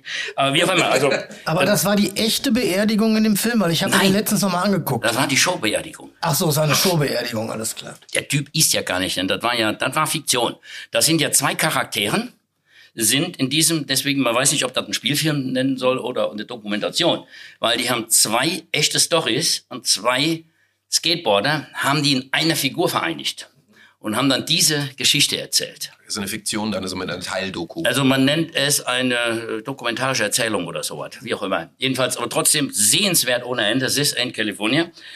So, und dieses äh, Komplettboard von Ralf Mittendorf, und ich hab, wir haben den Typ jetzt hier nochmal getroffen, der hat mich hier besucht, der ist gerade in Waldbröl, äh, im, im Westerwald, Bergische Land oder wo auch immer, da wohnt er gerade. Und äh, der hat dann dieses Spot genommen und hat das als Gegenleistung der Hexe wieder mitgegangen, so nannten wir diese Redakteurin. Und alleine hier, VEB Schokoladenverarbeitungsmaschinen Werningerode. Und dann beachte, jetzt kommt's. Befahren öffentliche Verkehrsflächen verboten. Üben nur auf ebenem Gelände. Unebenheiten und Rollsplit meiden. Kopf, Hände, Ellbogen, Knieschützen und so weiter. Und unten drunter hat man mit Hand geschrieben, Ollis sind zu vermeiden. Und äh, ist das nicht ein Scheißboard? Und, äh, und, und lauter so Sprüche hier. Ist das nicht ein super Scheißboard? Na, ist euch auch so schlecht? also, die, die, die fanden das, ja, und das, das, ich finde das einfach, ich finde das sind Stories, deswegen, das ist mir so ein Herz gewachsen. Äh, Guck mal, das ist ein guter Übergang nämlich für das nächste kleine Gläschen. Okay. Ähm, das ist jetzt nämlich tatsächlich ein Korn. Aber es Aber? ist kein, kein äh, Korn aus dem Aldi oder sonst irgendwas, sondern fast gelagert. richtig, ein fast gelagertes äh, von einer Ich dachte, wunderbaren- macht nur Sasse. Hier, Was? Ding- ja, wir trinken immer Sassekorn hier, natürlich Münsteraner Korn. Und das ist auch Lagerkorn. Und die haben Korn, die haben auch einen Zigarrenkorn, also den trinkst du aus Cognacgläsern. Und das ist der reine Wahnsinn. Und das scheint was ähnlich zu sein. Mhm. Das ist auf Jetzt habe ich hier die ganze Show, aus- lies mal weiter Alles, alles Ordnung, hast alles gesagt. Das ist aus Haselhüne, das ist zwischen Kloppenburg und Lingen, also auch gar nicht mal so unweit von hier entfernt. Ähm, und deswegen. Ja, was wollen wir denn machen hier in. Westfalen? Nee. Ja, eben. Wir müssen auch irgendwas. Und veredeln, auch wenn das der blöde Korn ist. Und deswegen, um auf dieses Board anzuschließen, was du gerade alles so vorgelesen hast, habe ich einen kleinen Spruch und der heißt, der ist wahrscheinlich auch von einem Skater genannt worden. Ich habe gelernt, wenn man auf Rollschuhen kotzt, fährt man in den Sprühnebel rein. In dem Sinne, Prost! Den würde ich dann vervollständigen als Realist. Äh, wenn du auf Rollschuhen kotzt, äh, dann fährt dein Hintermann im Sprühnebel. Ich habe mal auf Pferden gesessen, äh, die entweder gepupst haben oder. Titus, wo wir gerade schon bei, bei lauter Anekdoten aus deinem Leben sind, eine musst du uns jetzt noch geben. Stimmt es, dass du mal eine Art Babysitter für Tony Hawk warst? Nee, ich weiß, worauf du hinaus willst, aber ich war nicht Babysitter für Tony Hawk. Ja, wenn man so will, war ich fast für alle Profis damals Babysitter. Aber das würde ich jetzt nicht Babysitter nennen, sondern ich war der Ersatzpapi und verantwortlich, weil das legendärste Team damals war die Bones Brigade. Und alle Superstars waren in der Bones Brigade. Der Tony Hawk, der Steve Caballero, ähm, Mike McGill, Lance Mountain ähm, und dann noch die nächste Generation auch, also unglaublich viele. Und ich kriege das alles auch gar nicht mehr so auf die Reihe. Jedenfalls, jetzt spielt Ralle wieder eine Rolle. Wenn dann das legendäre Bones Brigade, wenn die eine Deutschlandtournee oder eine Europatournee machten, ja, ich bin befreundet mit George Powell, wir beide waren die ältesten Säcke in der ganzen Szene, da rief er mich an, äh, die waren ja alle mal gerade 15, 16 zu dem Zeitpunkt oder 14 teilweise noch, als das anfing. Wie alt war das? Als, die, als du die durch die Gegend gefahren hast. Also älter als 15, 16 waren die nicht. Ja, schon so 16, 17, also 15 waren sie nicht mehr. Okay, ja gut, dann... Ich weiß, waren- ich weiß das aber auch nur Okay. deshalb, weil Toni Bevor Hawk Ralle, auf den bevor Monat Ralle den Job alt gemacht hat, der war ja selber so ein junger Schnösel. Okay. Nee, äh, Und äh, ich am fuhr schon Anfang, Auto, also muss Toni Hawk da auch schon 18 ja, gewesen also am sein. Anfang musste ich dann persönlich, da waren die Shows auch noch kleiner, äh, oder dann sind die zum Mastership ge gesendet worden, bin ich gar nicht mit denen rumgefahren. Und da haben die bei mir hier natürlich zu Hause gewohnt, weil ich hatte die Verantwortung, wenn, wenn George sagt, ey, du bist verantwortlich für die Jungs. Ja, und dann später, als er professioneller und größer wurde, ja, dann habe ich Ralle gesagt, so, du, bist jetzt verantwortlich. Und dann hat er die ins Auto gesetzt, zum Flughafen gebracht oder zu den Shows gebracht und Dingsbums. Also von daher, ja. ZDF Fernsehgarten war ich mit Toni Hawk und seinem Team. Gibt's den Ausschnitt noch? Den gibt es. Ich, wir sind gerade dabei, unsere alten VHS-Tapes zu digitalisieren. Äh, kann ich dir per V-Transfer schicken, die Oh ja, Tage? der wäre super. Es gab sogar mal einen Film. Äh, mein Sohn, mein, mein, mein Sohn freut sich zwar nicht so immer darüber, ähm, aber irgendjemand kam auf die Wahnsinnsidee und ist nach USA geflogen und hat eine Story mit Tony Hawk und Sohn gemacht. Ne? Da war der noch klein. Und Julius, mein Sohn, war auch noch so klein. Ne? Und dann ist er nach Deutschland gekommen, hat dann mit, mit Julius und mir so gemacht. Ne? Aber wie das so ist bei Vater Sohn, und wenn die Kinder dann älter werden, dann, dann mögen die das gar nicht mehr so gerne gucken. Deswegen ist er nicht so bekannt. Aber kann doch so bleiben, kein Problem. Nur so am Rande. So mal eine ganz andere Frage. So, wie, wie schmeckt A, das Barre und B, was sagt der Korn euch? Also dafür, dass das ein Pilz ist, Ja. wo ich ja eigentlich früher nur Pilztrinker war und äh, jetzt gar nicht mehr so viel Pilz trinke, deswegen nehme ich das Warsteiner Herb wahrscheinlich gleich, wir haben genug Bier hier, auch gar nicht zur Probe, weil da steht schon Herb drauf und das mag ein super geiles Bier sein, aber je herber, desto weniger meine Ah, Geschmacksnerven. Titus, du bist mein Mann. Endlich mal einer, der auch sagt, Herb ist nix. Super, ja, danke. Deswegen habe ich ja hier noch ein schönes bayerisches äh, Oberhell. Und was haben wir denn noch hier? Ein Landbier, Potslandbier, das ist auch noch relativ. Also so, so was trinke ich dann ganz gern. Äh, ja gut. Äh, und dafür, dass das ein Pilz ist, finde ich das äh, ganz angenehm. Sehr Ich schön, finde es aus, schön. ausgesprochen lecker, Und Dieter. was sagt, das, mir, was mir, sagt der Korn? mir schmeckt es sehr lecker. Der Korn, Also es hat nur so, es hat wirklich nur einen ganz leichten, herben Bittergeschmack. Das ist wirklich gut erträglich. Ja, Gott, ich meine, ich will das nicht hier als Klugscheißer. So. Nö, sag einfach.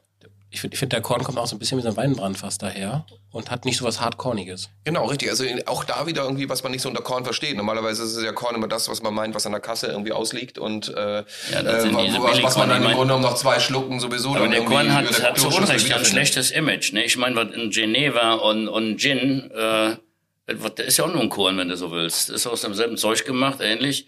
Und äh, ja Gott, nur weil das hier ein Bauerngetränk war und sie alle reingekippt haben und, deswegen ist Also das ganz kurz zum- zum Korn, Aber das ist ja richtig ein veredelnder Korn. Ne? Der Ja. ist ja in einem, in einem In- Holzfass geraten. Ja, und zwar mehrere Jahre. Und äh, das ist von der Manufaktur Heid. 1860 heißt der. Und äh, da gibt es nicht sehr viele Flaschen von. Und das bedeutet auch, dass der besonders äh, gepflegt worden ist, der besonders äh, okay, dann werden wir den jetzt ist. noch mehr genießen. Ich halte Genau. jetzt auch die Schnauze, dass wir genießen können. Nee, hau, hau rein, hau weg. Wir haben noch ein bisschen was in der Flasche drin. Das schaffst du genau sieben Sekunden. Aber so viel noch mal einmal zur Erklärung. Also das ist ja super, ist herrlich. So langsam lücht, liftet sich so ein bisschen das Bild von vielen Flaschen. Aber wir haben noch einiges vor uns. Ja, ein paar haben wir noch. Ein paar haben wir noch. Ein paar haben wir noch. Titus, gab es eigentlich irgendwann mal die Situation, wo du gedacht hast, du steigst aus dieser ganzen Szene und aus all dem wieder aus und wirst wieder Lehrer? Nö. Das wurde zur Lebensaufgabe und es blieb's dann auch. Nee, was soll ich sagen? Nee, ich, ich mache mir über sowas gar keine Gedanken, verstehst du? Und äh, ich bin da wirklich anders drauf. Und ich finde, da mache ich jetzt wieder eine Philosophie draus. Bitte, verstehst bitte. du? Konfuzius, Weil alle, die, die, die, die größte Sünde, ja Gott, ich meine, ich habe das Buch geschrieben, Lernen muss nicht scheiße sein, habe mir über Pädagogik Gedanken gemacht, was läuft bei uns äh, falsch, habe ich noch gar nicht zu Ende erzählt. Äh, muss ich ja noch zu Ende erzählen. Damals habe ich schon erzählt, wie es mir gegangen ist. Da war ich Zwangsunternehmer. Mittags hieß das, so, nerv nicht rum, geh, geh, geh- geh spielen und komm wieder, wenn dunkel wird. Bumm, war ich Zwangsunternehmer. Stehe im Wald, so, verantwortlich für mich selber, hat heute kein Kind mehr. Du stehst im, im Wald, ja, und dann lernst du kennen, äh, Langeweile. Erstmal total scheiße. Und jetzt weiß ich, Langeweile ist äh, das Nadelöhr zum Glück. Was Geileres gibt es nicht, weil wenn du eine Langeweile hast und willst sie beherrschen, dann musst du kreativ sein. Und äh, dann fängt das an. Und dann tust du selbstbestimmt was entwickeln äh, und selbstbestimmte Ideen haben.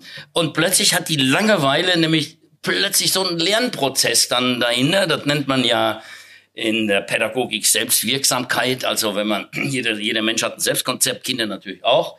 So, und wenn man denen mal Zeit gibt, ne, also Selbstkonzept ist das, ja, was sich so ein Kind oder was, was man sich zutraut, was man sagt, ach, das kann ich locker. Und äh, dann hat man plötzlich eine Aufgabe, nehmen wir Skateboarden. Jedes Kind, was begeistert am Skateboard ist, will erstmal einen Olli lernen. Ja, wissen Sie, ja scheiße, den Olli kann ich nicht. Aber wenn das Selbstkonzept so ist und sie sich zutrauen, das kann ich lernen, dann sagen sie, wer doch gelacht, das schaffe ich. Und plötzlich sind die schmerzfrei. Das tut nicht weh, wenn die hinschmeißen. Wenn, wenn eine Mutter sagt, hey, klar, der war auf dem Baum, äh, fällt runter. Mutter schuld, muss Lässerchen drüber machen. Beim Skateboard fahren, hin, zack. Ich habe schon erlebt, dass der Knochen rausguckte und der Krankenwagen kam und der Typ sagte, nee, ich muss erst den Trick lernen. Äh, und also total schmerzfrei auf einmal.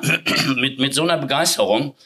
Ja, und wenn dann das Erfolgserlebnis kommt, ich, ich sage das immer sehr unpopulär äh, und unwissenschaftlich, sage ich, dann findet ein körpereigener Drogenrausch im Kopf statt. Äh, andere nennen das äh, Euphorie. Mhm. Äh, was ist das anderes? Weil dann haben die Kids das Gefühl, einen Tag lang, die können über Wasser gehen, die können alles. Weil so hebt das das Selbstbewusstsein, diese Selbstwirksamkeit und hebt das Selbstkonzept, trauen sich plötzlich zu viel zu vielleicht und packen den nächsten Trick an. Und, und dieser positive Kreislauf, den kannst du nur beim selbstbestimmten Lernen. Diese, das ist ja Persönlichkeitsentwicklung äh, auch, dieses Lernen.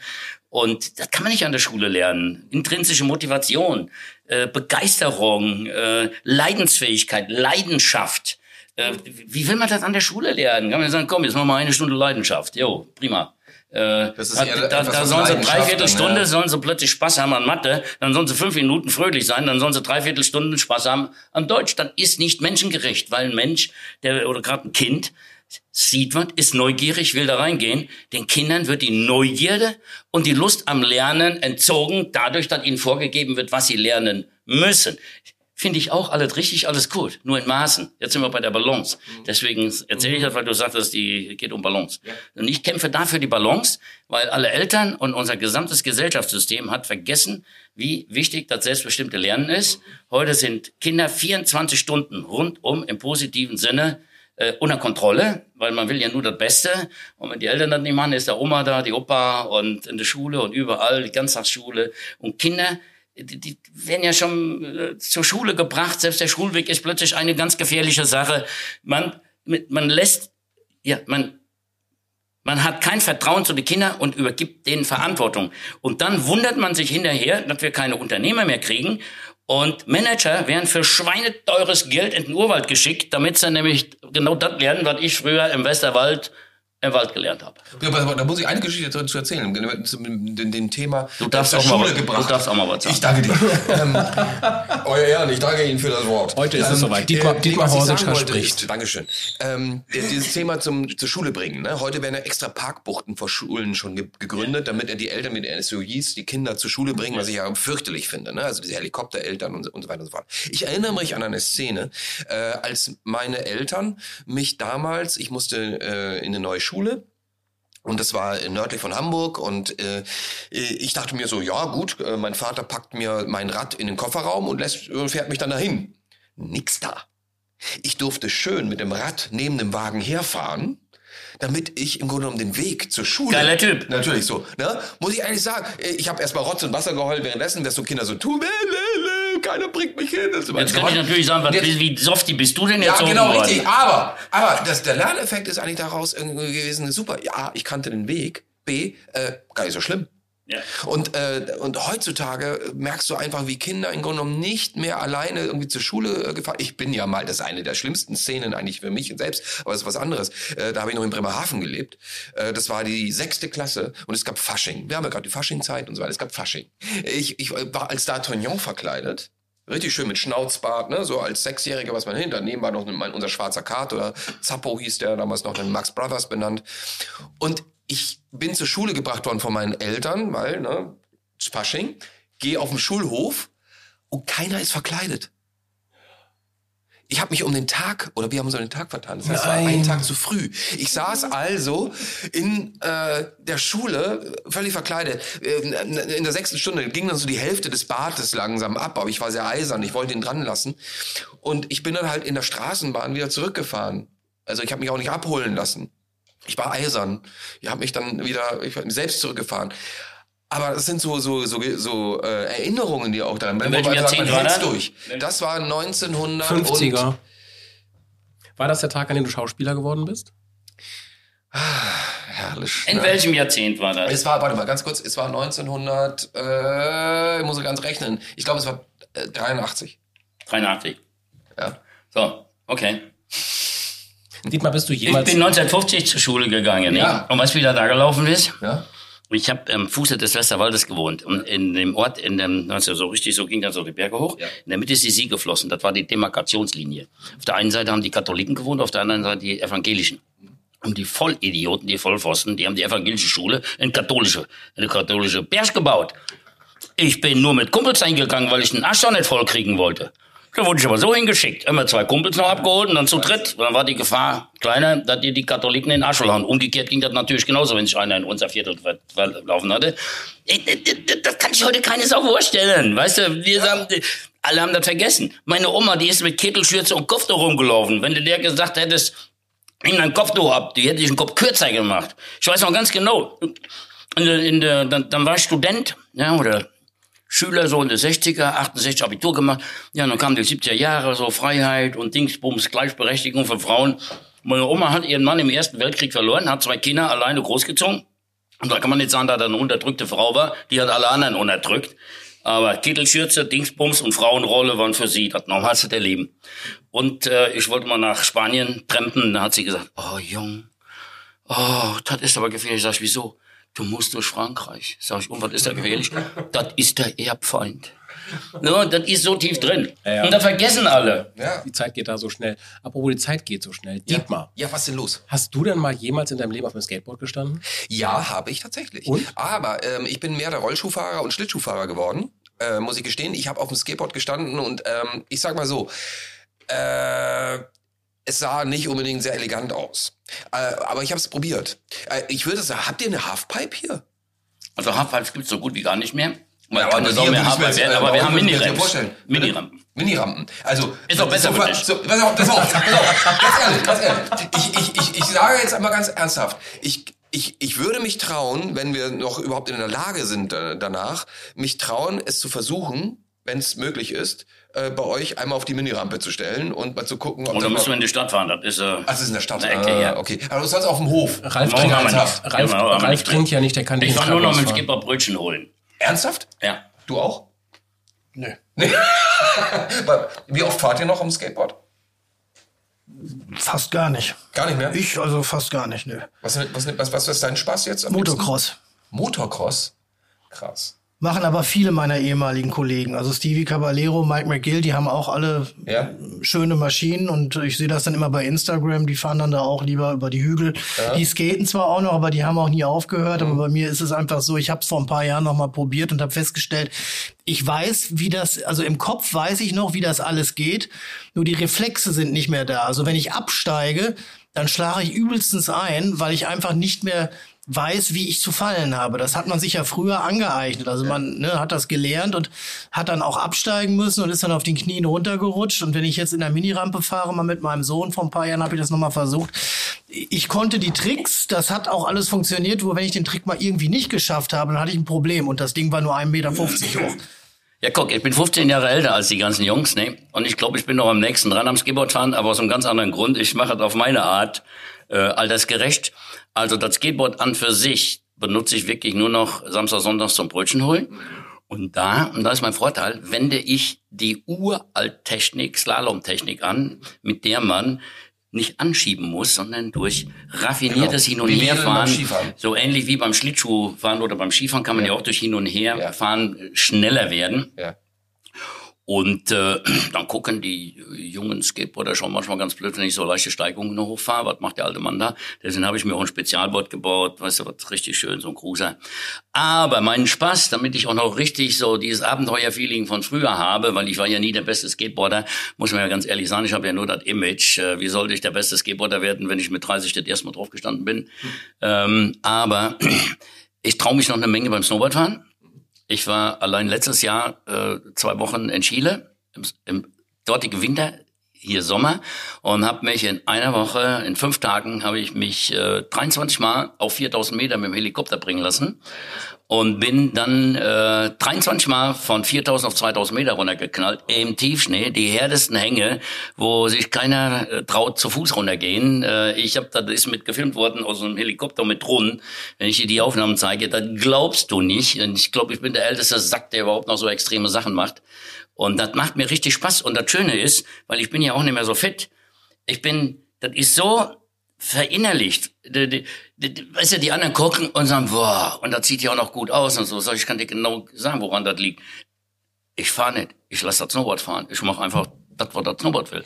Dann heißt, ich, ich, ich versuche nicht, ich suche mir eine Line und dann merke ich einfach, ja, wie das Snowboard kuft und dann ja, ich versuche, ich brauche da gar nicht anzufangen, das Snowboard zu zwingen, weil das geht nicht. Da bin ich nicht mehr so gut. Titus, äh, aber mal ganz ehrlich, also äh, die ganze Zeit, wenn wir dir hier so zuhören ne, und auch im Grunde genommen auch zusehen, diese Begeisterung, die du hast, einfach wenn du erzählst und auch wenn der Ralf dann auch noch dazu äh, sich einschaltet, ähm, dieses, ich sage jetzt mal unabhängig von Konfuzius und und äh, deiner äh, gleichen äh, äh, Ansicht, ähm, was unheimlich bereichernd ist und das meine ich jetzt wirklich aus vollstem Herzen heraus, ist dieses Gefühl zu haben, das Leben muss wirklich Freude bereiten mit dem, was ich tue und worauf ich Lust habe. Sonst brauchst du nicht weiterleben. Ja.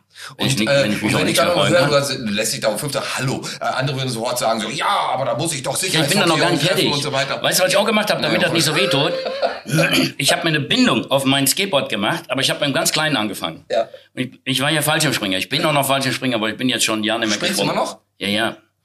Ja, ich bin jetzt ein Jahr nicht gesprungen, weil ich mir jetzt einen Flieger gekauft habe und, und einen Flugschein gemacht habe und Ich selber fliege. jetzt nicht irgendwie aus dem Flieger raus. Du musst Nee, nee, steuern. das geht ja leider nicht. Und Ja, deswegen kann man nur eins machen, jetzt fliege ich momentan. Aber ich werde auch nochmal, äh, ja, die sind ja da am Flughafen, da kann ich ja von hier hinfliegen, da kann ich ja dann mit dem Fallschirm hoch. Wie auch immer. Dann habe ich Folgendes gemacht, weil dieses Skateboarden und dieses Feeling und, und auch diese Tricks, äh, solange man in der Luft ist, ist ja alles schön, ne? Äh, nur ich krieg das ja nicht mehr gelandet, dann zerpflück ich mich ohne Hände. Ja, was habe ich gemacht? Ich habe mit zwei Bindungen gemacht, mit so einem Release, dass ich das zur Not auch wegmachen kann. Also nur mit dem Skateboard aus dem Flugzeug raus, das schafft selbst der beste Profi. Äh, da kannst du Sky-Skater sein, wie du willst, das schaffst du vielleicht, ja, 20 Sekunden und dann haut das Brett ab äh, und so weiter. Also hast du eine Bindung. Ja, und dann rolle ich mit dem Skateboard aus dem Flugzeug und mach dann die ganzen Tricks, die man früher so gemacht hat und auch die, die ich nie konnte und mich nie getraut habe, die mache ich dann in ein paar tausend Meter Höhe. Ja, und dann, wenn ich dann unten in der Nähe bin, verstehst du, dann ziehe ich meinen Fallschirm und dann fliege ich oder gleite auf den Landeplatz zu und drei Meter bevor ich lande, ziehe ich das Release, schmeiß das Skateboard weg, dann kann ich normal landen und alles ist prima und dann habe ich noch Skateboard Spaß in der Luft. Für alle, die es nicht gehört haben, Titus wird in diesem Jahr 75 Jahre alt. Und ein normales Rentnertum, dass du mal freiwillig vom Bord steigst und irgendwie einfach normaler Rentner wirst, ist ausgeschlossen, oder? Nee, ich bin ja auch noch bis 2019 2019 äh, bin ich ja noch im hochprofessionellen Rennzirkus Rennen gefahren, im gefährlichsten Rennen der Welt, nämlich 24-Stunden-Rennen äh, Nordschleife, Nürburgring. Nein. Ja, bin ich zwölf Jahre lang gefahren und mit einem eigenen Rennteam, eigenes Auto. Und ich habe, ich bin der erste Rennfahrer gewesen weltweit, der absolut CO2-neutral gefahren ist, schon 2010. Noch keiner dran gedacht, wir haben mich alle nur ausgelacht. Das habe ich damals nur hingekriegt über einen Emissionsdeal, weil die Staaten haben untereinander ja auch schon immer Emissionsdeal gemacht. Ich habe äh, meine Dodge Viper, das war eine normale Straßenviper, das war nie ein richtiger Rennwagen, der sah nur wild aus. Dann habe ich irgendwann Sponsoren gehabt. Ich hatte ja kein Geld, deswegen habe ich angefangen. Ich habe die Reifen, äh, ich hatte das Glück, dass äh, ja wie die GT3 brauchte ich so dicke Schlappen, kostet Stück zweieinhalbtausend Euro oder sowas. Geld, Geld hatte ich alles nicht. Du brauchst ja dann sonst für 20, 30.000 Euro schon Reifen. Also habe ich meine Jungs, alle ehrenamtlich, wir sind fürs GT gefahren, die sind über den Rennplatz gegangen. Und wenn dann die Profiteams, äh, Markenteams Porsche, Dingsbums alle kamen, äh, die, die fahren die Reifen teilweise an oder haben doch super gute und dann stehen die da in der Ecke und haben die gesagt, ey, bevor ihr die wegschmeißt, was wollt ihr eine Kaffeekasse für die, für die, für die Reifen? Und haben die 20 oder 50 Euro da hingelegt und dann haben, kamen die mit dem Reifensatz an. Ja, und damit bin ich die Rennen gefahren. Äh, und so. Und deswegen konnte ich das finanzieren. Und dann irgendwann waren wir so viel im, durch diese Sonderstories, waren wir so viel im Fernsehen, da hatte ich plötzlich alles finanziert. Also ich brauchte kein Geld mehr. Und ich hatte trotzdem das kleinste Budget. Also wir haben im, im Jahr so 80 bis 100.000 Euro gebraucht. Das hatte ich aber alles finanziert. Ich meine, so, so Mercedes und so, die hauen mal locker eine Million da raus oder, oder, oder BMW. Äh, aber mir hat das einfach Spaß gemacht, das trotzdem zu schaffen. Ich hatte 30, 40 Ehrenamtliche, richtig gute Leute. Und dann habe ich das Ding auf Autogas umgebaut, LPG. Und dann brauchte ich noch einen Sponsor, hat alles einen Sponsor bezahlt und dann brauchte ich einen Sponsor. Ich wollte natürlich auch keinen Sprit bezahlen. So, und dann äh, bin ich an Biogas-Typen rangekommen und der sagte, oh, kein Problem, ich hatte keine Ahnung von Gas. Der sagte, ich mach dir das flüssig, ich brauch dir Flüssiggas. Hat er natürlich nicht geschafft. Ja, und da habe ich gedacht, oh, scheiße, jetzt hast du einen Sponsor, kannst du nicht fahren. Ja, und dann hab, bin ich hergegangen und habe die Idee entwickelt. Dann hat er das Biogas für 100.000 Kilowattstunden hat er ins Graugasnetz, also ins normale Erdgasnetz gespeist. Und dann haben halt für 100.000 Kilowattstunden normale Erdgasverbraucher Biogas verbraucht. Und der TÜV Nord hat mir eine Bescheinigung geschrieben, die liegt da vorne, dass ich für 100.000 Kilowattstunden Autogas verbrauchen darf und absolut CO2-neutral bin. Ich war in der amerikanischen Rennzeitungen drin, äh, da oben so am Dach stehend. Die haben äh, äh, ich war der Erste, der, der, der für Charity gefahren ist und so weiter. Nee, da sind natürlich alle drauf gefahren. Wir waren dann mit meiner Fresse, ich war nur im Fernsehen und Dingsbums. Am Anfang haben mich alle angegiftet, weil ich fuhr immer hinten rum oder in der Mitte nee, und, und hatte mehr Popularität als die anderen. Aber irgendwann haben sie sich alle dran gewöhnt und dann Eddie, ja. Eddie. Und 2019 habe ich das letzte Rennen gefahren und die, der Rennwagen steht unten noch und jetzt warte ich, dass er alt genug ist und dann fahre ich die historischen 24 Stunden, weil der Fanclub, ja. der ist noch da. Ey, wir hatten einen Fanclub, das kannst du dir nicht vorstellen. Tausende von Leuten, die haben an der Strecke gestanden, die haben grüne, grüne, äh, Grüngasviper hochgehalten und so weiter. Wir waren immer bei denen, wo sonst nur die Spitzenfahrer sind, die dann bei der Race Days in, in Adenau vor der Bühne fahren und so weiter. Da kommen keine normalen Rennfahrer so hin. Äh, Das sind ja Apropos grün, ich sehe noch ganz viele geschlossene grüne Flaschen. Richtig. Ralle, du bist mein Mann. Ähm, ja, zu einer grünen Weiber passen grüne Flaschen und äh, zu grünen Gedanken natürlich auch. Ich meine jetzt echte grüne Gedanken, keine politischen grünen Gedanken. Das sind nämlich keine grünen Gedanken. du, hast, du hast ja versehentlich schon Pots aufgemacht. Wollen wir damit dann weitermachen? Ja, direkt? können wir gerne. Dann nehmen wir das wir eins auf. Wer nämlich CO2 sta- sparen will, ne, der darf keine Panzer bauen, äh, die 300 Liter in der Stunde fressen. So, jetzt bin ich auch ein politisches Statement los. Hier kannst du fast alles sagen. Aber weißt du was? Und wo wir mit Alkohol hier unterwegs sind, ne, kann ich doch noch einen politischen Spruch machen. Oha. Ne? Ja. Frieden schaffen mit Waffen, das ist ungefähr genauso, als wenn du einen Alkoholiker mit Schnaps heilen willst. Prost. So, Prost. Ja, Prost. wir trinken jetzt ein Potz Landbier. Dietmar, bin Ja. ich da richtig in meiner Erinnerung, dass ihr Potz Landbier damals mit Christoph Sieber auch getrunken habt? Es ist sehr gut richtig. Ich kann mich nicht mehr ganz so dran erinnern, weil es so viele Biere auch waren. Also im Grunde genommen sind wir heute ja nicht weit davon entfernt. Eigentlich sind wir sogar drüber, was an Biermenge es hier gibt. Aber ich erinnere mich durchaus, ja, Potsdam war, war auch dabei, ja. Das schmeckt mir damals schon nicht. auf, äh, Das ähm, ist so eine, man nennt das auch teilweise, manche nennen das Kellerbier. Mhm. Also so in die Richtung geht das. ja, das hat auch so was leicht Süßliches noch so drin. Ja, das liegt an der, an der, weil das, also ich sag mal, Malzige? das ist sehr malzig. Und, und immer wenn das Malz sehr stark in den Vordergrund Ja. kommt, spürt man auch eine gewisse Süße. Also das ist ja, so ein Pilz ist ja, das ist mir zu hopfig. Na, da schmeckt man den Malz gar nicht, aber durch das Hopfige wird er ziemlich herb. Und äh, je mehr Malz du da drin hast, ne, desto Ich, hab- ich, hatte, ich hatte damals in, äh, ins Rennen trinkt man geworfen. Malzbier, wie süß das ist. Ja, du, ich habe damals ins Rennen geworfen. Übrigens ein österreichisches Bier. Es war ein Zirbenbier. Es wurde nicht sehr gut äh, ähm, beschrieben damals. Zu Recht, ja, wahrscheinlich so. Es war auch sehr interessant. Ich kenne Zirbe, Zirpen kennst- Schnaps. Ja, es gibt alles aus Zirbe. Es gibt ja Es Zirbenbecken gibt aus aus Holz. Zirpen Bier. Es gibt aus Zirbenbier. Es gibt aber nichts, was es nicht gibt. Das wäre ja genauso, als wenn du hier aus der Weihnachtsbäume Bier machst. Ja, du, äh, weißt du eigentlich, dass man äh, Hustensaft... Also das nächste Hustensaft- Weihnachtsbier, das muss aus echten Weihnachtsbäumen sein. Nein, was, was, was, was, was man aus Hustensaft, äh, wie Hustensaft gemacht wurde, als ich, als ich bin ja Österreicher. Und äh, meine, meine Oma Hört und man mein, überhaupt nicht. Na, das hört man nicht, weil ich schon so lange in, Öster äh, in Deutschland bin. Und äh, Oder schämst du dich? na, überhaupt nicht. Ich habe eine Verwandte.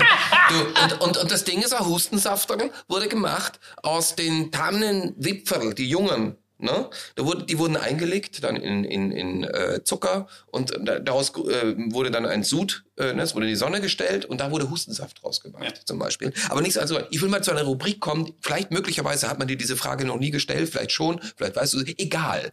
Ähm, und Ich zwar, vergesse sowieso alles, deswegen sind jede Super, Frage, dann ist die jede Frage nochmal neu für ja. dich. Ähm, geboren wurdest du, äh, falls du es vergessen haben solltest, am 8. Dezember 1948. Ja, das habe ich noch drauf. Gut. Ähm, du bist also Schütze und im chinesischen Horoskop liegt das im äh, Zeichen Erde-Ratte. Was auch immer das heißen mag, aber. Erde Ratte. Ja, Erde-Ratte. So. Aber, Ja, finde ich gut. ja, aber, pass auf. Ich stehe auf Erde und, Und ich stehe auf. Skate Rats. Skate Rats, super. ähm, und zwar gibt es. Äh, Mein so Sohn hat eine neue Marke erfunden, weil er jetzt drei Kinder hat. Ich habe drei Enkel. Und hat ein Kinderbuch geschrieben. Und Ja. wie heißt das? Little Skate Rats. Ja. Schön. Bin ganz stolz. Jetzt hat er eine Kinderlinie gemacht, kleine Strampler. Ja. Und das, das, das, das, das, das Lustigste ist, nee, als er noch äh, jünger war und so, und ich war noch verantwortlich für, für die Firma, und er kam dann so in das Alter, hatte dann schon Business, Großhandel und so, und hat schon ein bisschen mitgeredet bei uns. Da wollte ich immer eine Kinderlinie mit Titus machen, ne, und er fand das alles super scheiße. Kaum ist er am Ruder, macht er Babyklamotten mit Titus. Aber herrlich, aber ist toll. Ist Ja, ich finde es ja auch toll. Ich bin mal wieder so ist mit Vatersohn. Ne? Alles zu seiner Zeit. Alles zu seiner Zeit, genau. Toujours avec la rue, wie der Franzose sagt. Ne? Toujours mit der, na egal. Ähm, und zwar, äh, die Rubrik heißt so ein bisschen, weißt du eigentlich, oder kannst du dir vielleicht vorstellen, was in deinem Geburtsjahr und Tag möglicherweise, das ist in, in den Bereich von 48 immer noch ein bisschen schwieriger, äh, an den Charts Nummer 1 Hit war? Ich kann dir erzählen, dass kurze Zeit später die Währungsreform kam.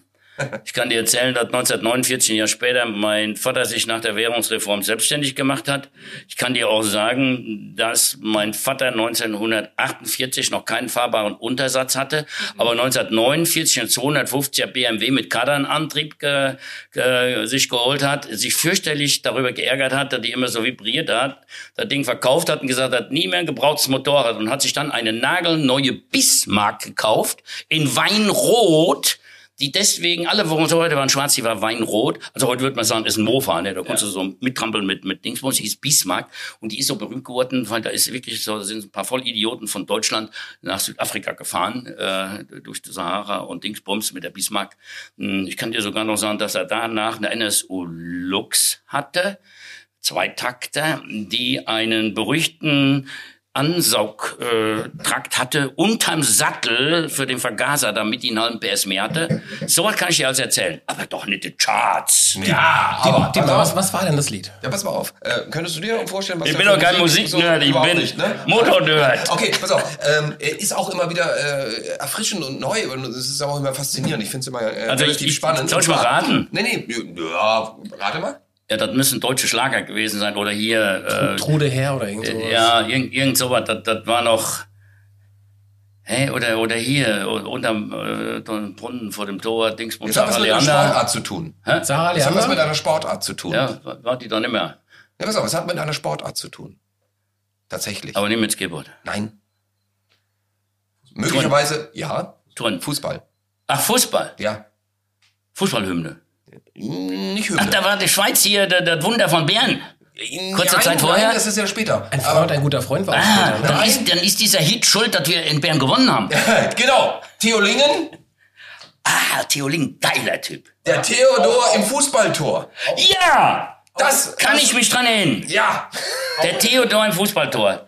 Ja, da lacht der junge Kerl hier mit seiner, mit seiner fast 60 oder wie Theo alt er? Link, Theo Link kennt man ja auch nur als Lehrer. 54. 54. Ey, gerade der Pickel von der Pubertät zu und, und will das Maul schon In aufreißen. Amerika war es Mu- Mule Train von einem gewissen Frankie Lane. Ähm, äh, ist eher so ein, so ein, so ein, so ein Country-Song. Also ich kann dir nur von Musik was erzählen aus meiner Pubertät.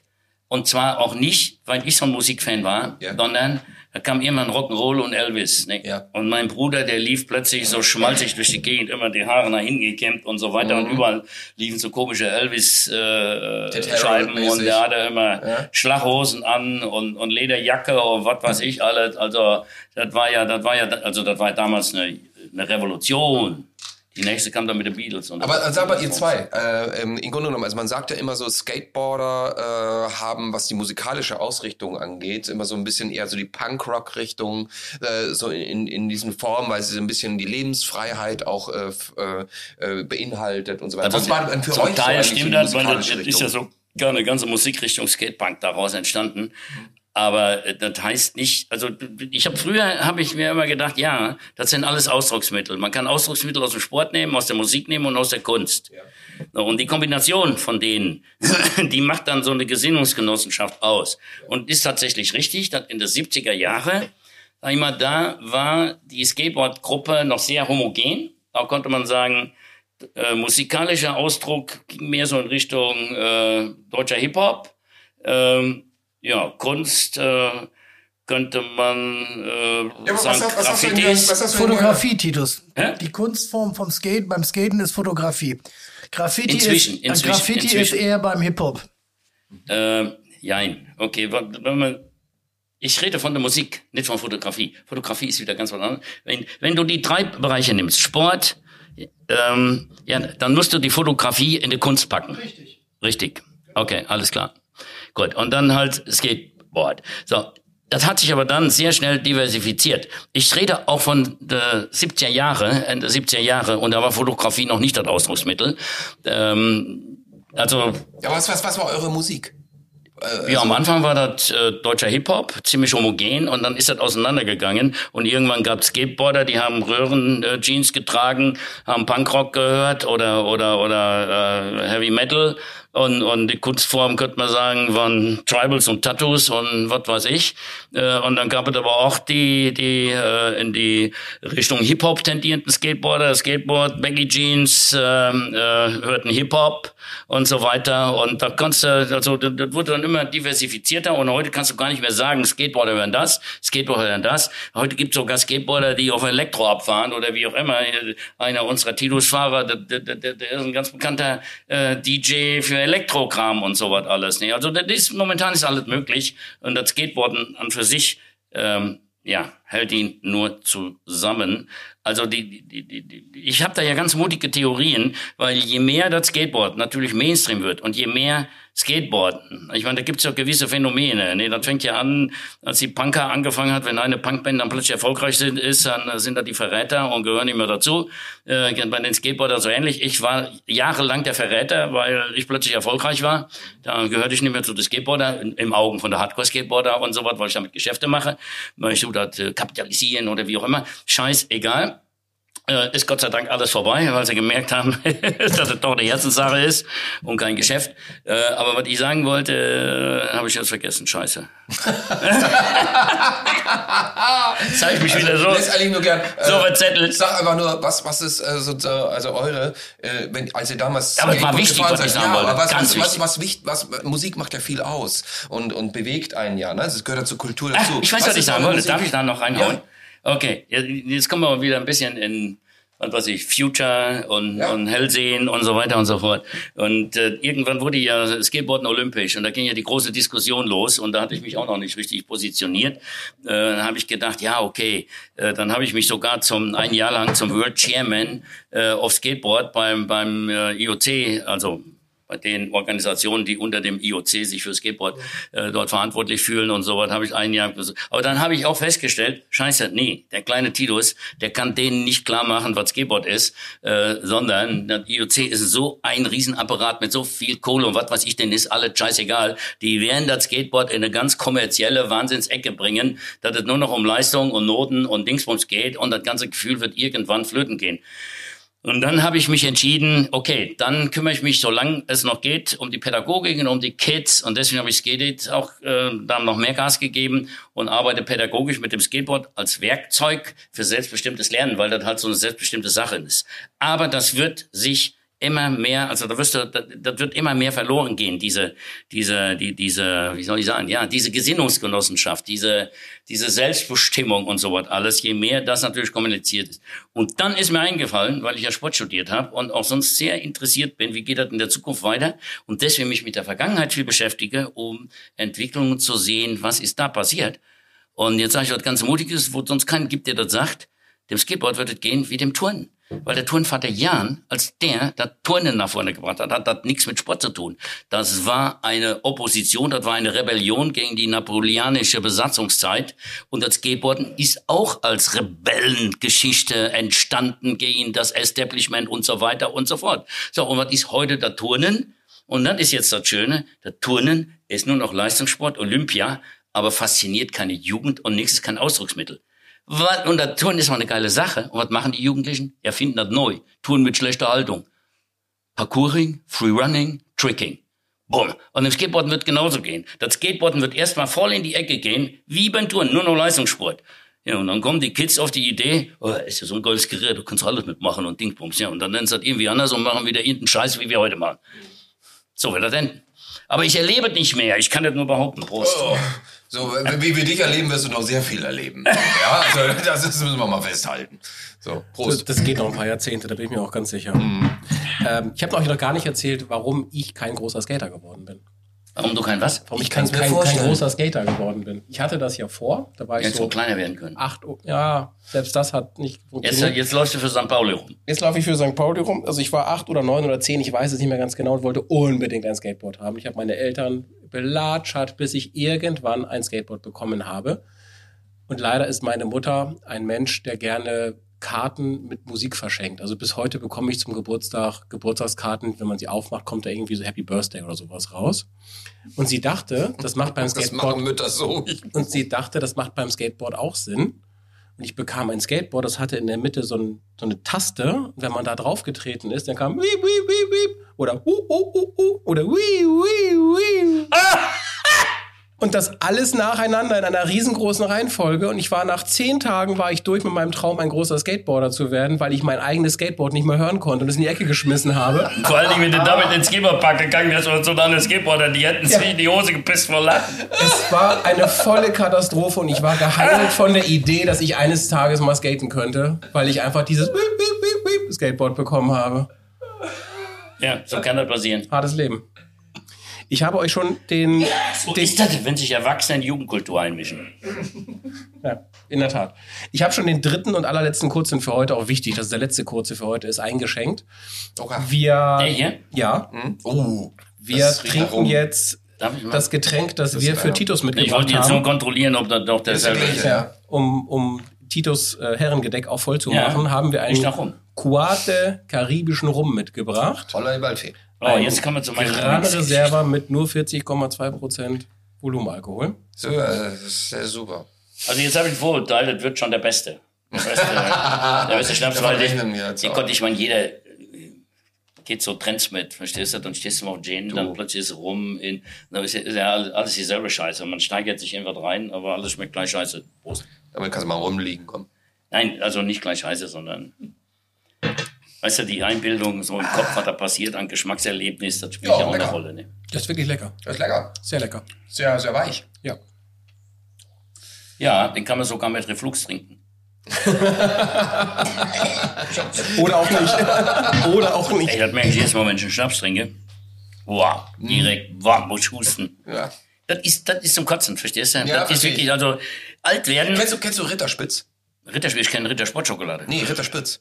Ritterspritzen? Nee, Ritterspitz. Ritterspitz. Ritterspitz kriegst du in der Apotheke. Kenn Tafelspitz. Nee, Ritterspitz. Ritterspitz ist ein Getränk übrigens, das hilft sehr gut gegen Reflux. Echt? Ja, ist äh, biologisch, aber eben äh, soll sehr gut helfen. Ritterspitz, da muss ich mir das mal merken. Schreib das mal auf. Ja. Aber du hast auch noch ein junges, junges Gedächtnis mit 54. Ralf, du, du weißt Bescheid. Ra- Ralle sprach ja eben von Reflexen, die man braucht beim Skaten. Alkohol spricht ja eigentlich gegen gute Reflexe. War Alkohol denn ein Thema eigentlich bei euch in der Szene früher? Ist unterschiedlich. Ja, später dann so in den 80ern sicherlich schon. Also wir waren dann ja auch quasi als äh, professionelles Showteam unterwegs. Das war aber im Grunde auch nichts anderes als, als eine, eine mittelgroße Band. Wir hatten eine Halfpipe, das war die Bühne. Wir hatten einen Tourmanager, der musste dann das eine oder andere Mal auch ein neues Hotel für uns besorgen, weil ne, was halt wo gehobelt wird, fallen Späne, haben wir immer gesagt. Und ähm, na- natürlich dann aber erst abends, wenn, wenn Und dann wie bei den die Bands Shows gibt vorbei waren. und wie bei den Bands gibt es im Hintergrund immer den Unternehmer, der alles bezahlen muss, was sie kaputt machen. Manches Hotel hat mir eine Rechnung geschrieben für in den Arschgeigen. Ja, stimmt. Kann ich unterschreiben. Dann haben sich die Touren nicht mehr gelohnt, dann wurden sie eingestellt. Ungefähr. Oh, ich hatte schon Chaoten da drin. Ich weiß noch genau, wir waren mal in der, in, in der Einkaufspassage. Ich will jetzt von Martin Bräuch erzählen, das war ja immer der größte Chaot. Und äh, dann war unser Rollerskater, weil der, der macht das Saltos mit Rollerskates, das war ja spektakulär. Zu dem Zeitpunkt war das scheißegal. Rollerskate in der Halfpipe wurde genauso akzeptiert wie Skateboarden. Und so, ich bin ja auch nicht äh, zum Schluss Rollerskate in der Halfpipe gefahren, weil das einfach einfacher ist und ich dann noch mitfahren konnte. Jedenfalls weiß ich noch ganz genau, ich stand in der Einkaufspassage und da war so eine schöne, äh, wie nennt man das hier, so, so, so aus Kunststoff, so über dem So eine Markise. Markise, genau, so eine Kunststoffmarkise.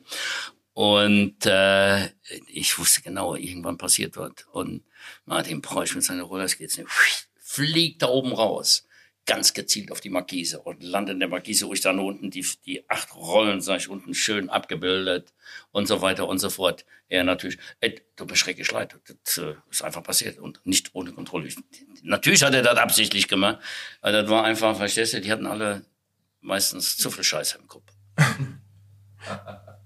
Dietmar. Ja, die wollten Rockstars sein, verstehst du? Verhinderte Rockstars. Und dann haben sie auf meine Kosten ausgelebt. Der, der Kerl hat ein Buch geschrieben über den Kacke. Ralf. Paid Vacation. Und ich musste mal payen. Du, du, du, du, du, du hast seine Holidays bezahlt. Dietmar, Ja. wollen wir was spielen? Oh mein Gott.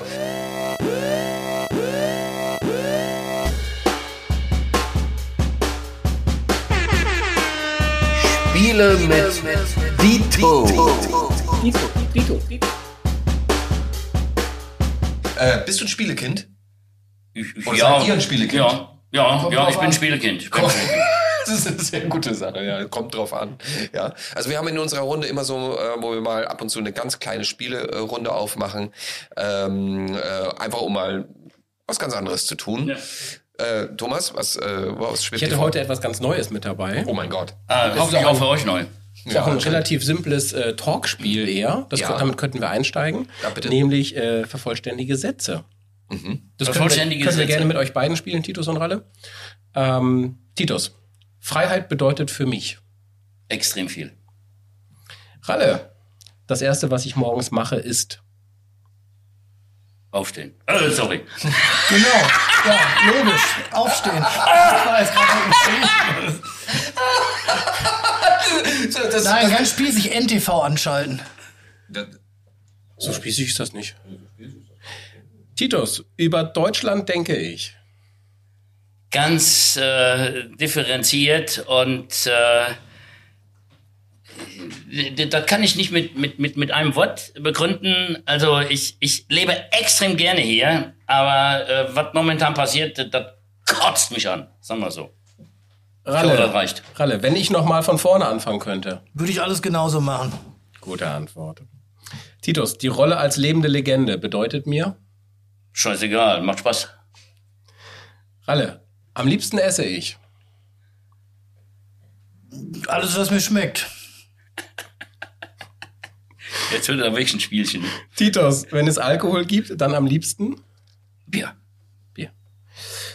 Äh, ich glaube, die Frage muss ich dir stellen. Mein, Ra- mein Enkeln rate ich. Äh, mach dein Ding, lass dir nicht reinreden, aber trag die Verantwortung, wenn es schief geht. An meiner Frau liebe ich am meisten. Am meisten kann ich gar nicht sagen. Das, das ist täglich anders, verstehst du? Das kommt immer drauf an, in welchem Bereich. Ne? Äh, ich liebe vieles an dir. Und immer wenn es gerade soweit ist, liebe ich das am meisten. Das ist eine schöne Auswahl. Das ist gut. Ja. Letzte Die ist Frage. auch sehr flexibel. Letzte, Letzte Frage, Ralf. Skaten ist für mich. War für mich mal alles und jetzt immer noch äh, Teil meines äh, Lebens. Prima. Sehr schön. Danke euch. Dann haben wir das. Haben wir das? Und eine ganz kurze andere Geschichte noch, äh, die nennt sich Klugscheißer. Weil äh, das ist immer sehr schön. Normalerweise- super. Da haben wir genau das Sohn richtige. Spiel. Haben wir das, genau das richtige Spiel für euch. Ähm, und zwar äh, bedeutet es, ich stelle jetzt drei Fragen. Ich gehe jetzt mal abwechselnd. Ne? Und äh, ihr überlegt einfach mal die Antwort. Wie viele Hölzer liegen normalerweise in einer Streichholzschachtel?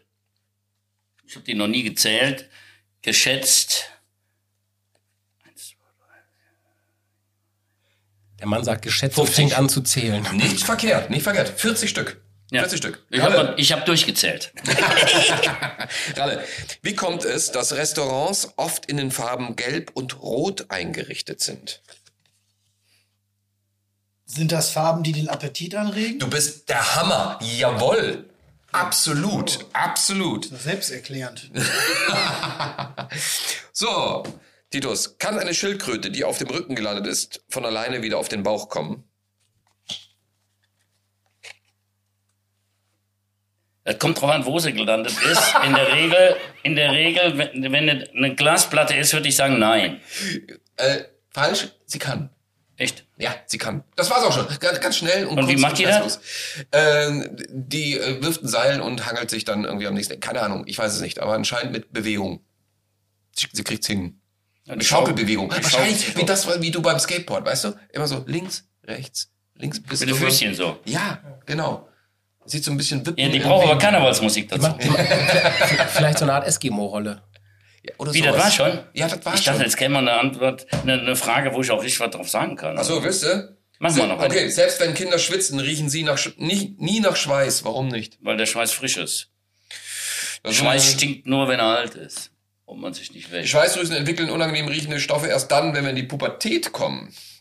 Ja, ah, aber es ist toll. Kinder riechen erst schlecht, wenn sie Pickel kriegen. Wahnsinn. Ja, das ist ja nun mal relativ. Ne? Mhm. Auch, auch Frauen nach der Pubertät, wenn ich mit denen zugange waren und die geschwitzt haben, fand ich das nie unangenehm. Eine, eine letzte Frage, guck mal, das ist ja einfach nur, um auf, auf den Punkt zu kommen, warum wir eigentlich Grunde diesen Podcast machen. Welches Land importiert weltweit den meisten Wein? Deutschland. Richtig. In diesem Sinne Bei Zeit, dem Podcast ist mir das doch klar. in diesem Sinne Zeit für ein letztes Bier, würde ich sagen. Richtig. Herr mit dem Bier. Was wollen wir nehmen? Wir haben noch mehrere hier liegen. Hier, das Helle ist geil. Das helle? Dann machen wir das helle. Also auf. das ist Oberbräu hell. Also das das Verrückte ist ja, ne, da, da ist jemand ganz raffiniert gewesen, weil der Tegernseher, das geht ja so ab wie Zäpfchen, ne, das findet gerade in Norddeutschland. Ne? Und dann hat irgendeine bayerische Brauerei gesagt, ach, mach ich das doch so ähnlich, ne, dann wird das, geht das auch gut. Aber ist keine Idee und schmeckt gut. Ist gut. Ist aber Sieht gut aus. Von der Oberbräu Vertrieb GmbH aus Holzkirchen. wird vertrieben hier natürlich, äh, sonst hätten wir es nicht gekriegt, ne, über unseren Sigi. Gut, das war Steiner. Prost. Jeder braucht so einen Sigi. Nee, bei Hell sind wir wieder da, wo ich wirklich. Äh, ich trinke übrigens auch gerne Kölsch. Nur äh, ich konnte so schnell ja, keinen ja Kölsch-Sponsor. ge- Kölsch. Hm? Da gibt's ja zig Kölsch. Ja, es gibt eine Menge Kölsch. Und das Besondere an Kölsch ist, und das mag ich auch so, weißt du, die, die ganzen anderen Biere, die kannst du auf der ganzen Welt brauen, wo du willst. Bei Kölsch gibt es ein ganz strenges Gesetz. Im Luftlinienumraum von 50 Kilometer, wenn man da dieses Bier braut, dann darf man das Kölsch nennen, sonst darfst du das nicht Kölsch nennen. Und eine Brauerei in meinem Heimatort, äh, da wo ich geboren bin, äh, oder in der Nähe, das ist die Erzquell Brauerei. Ey, Und die verkauft jetzt das geilste Kölsch der Welt, obwohl es weiter als 50 Kilometer äh, weg ist, weil da auch in der Gegend gern Kölsch getrunken wird. Was haben die gemacht? Die haben eine Mini-Mini-Brauerei innerhalb des 50 Kilometer Gürtels gekauft und da brauen sie das jetzt und schaffen sie dann ins Siegerland und da wird dann Kölsch gesoffen. Jetzt haben wir unser eigenes Kölsch Sinne- ausgetrickst. Die Kölner ausgetrickst. Prost. Auf unsere. Ober Oberbräu.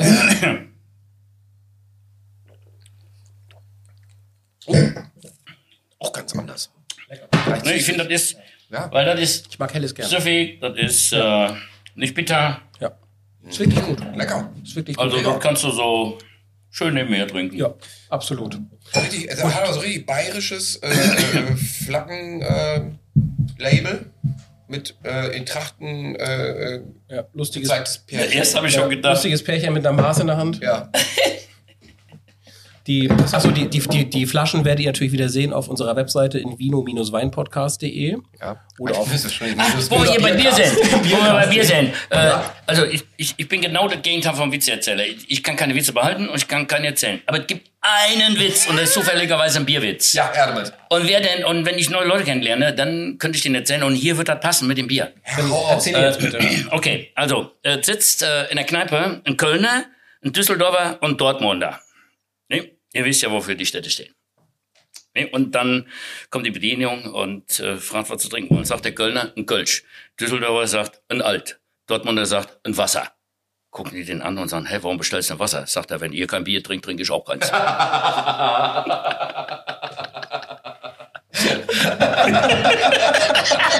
Sehr schön. Sehr schön. Ich die richtig geil.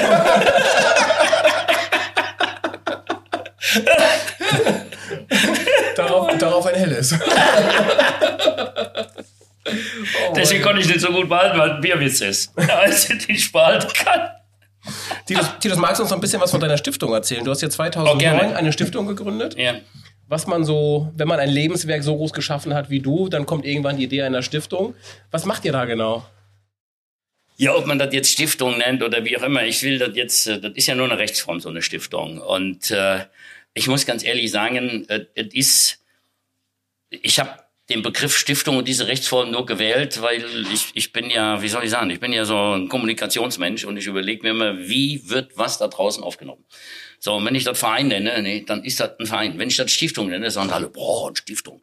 Das ist der Grund, dass eine Stiftung ist. Äh, ich hatte gar kein Geld für eine Stiftung, weil normal hat eine Stiftung richtig Geld. Und äh, ja, da habe ich hier äh, gefragt, was ist denn das Minimum, das hier der Regierungspräsident hat als Stiftung anerkennt. Ne? Und das war gerade in meiner größten Krise, ich hatte wirklich nicht einen Euro.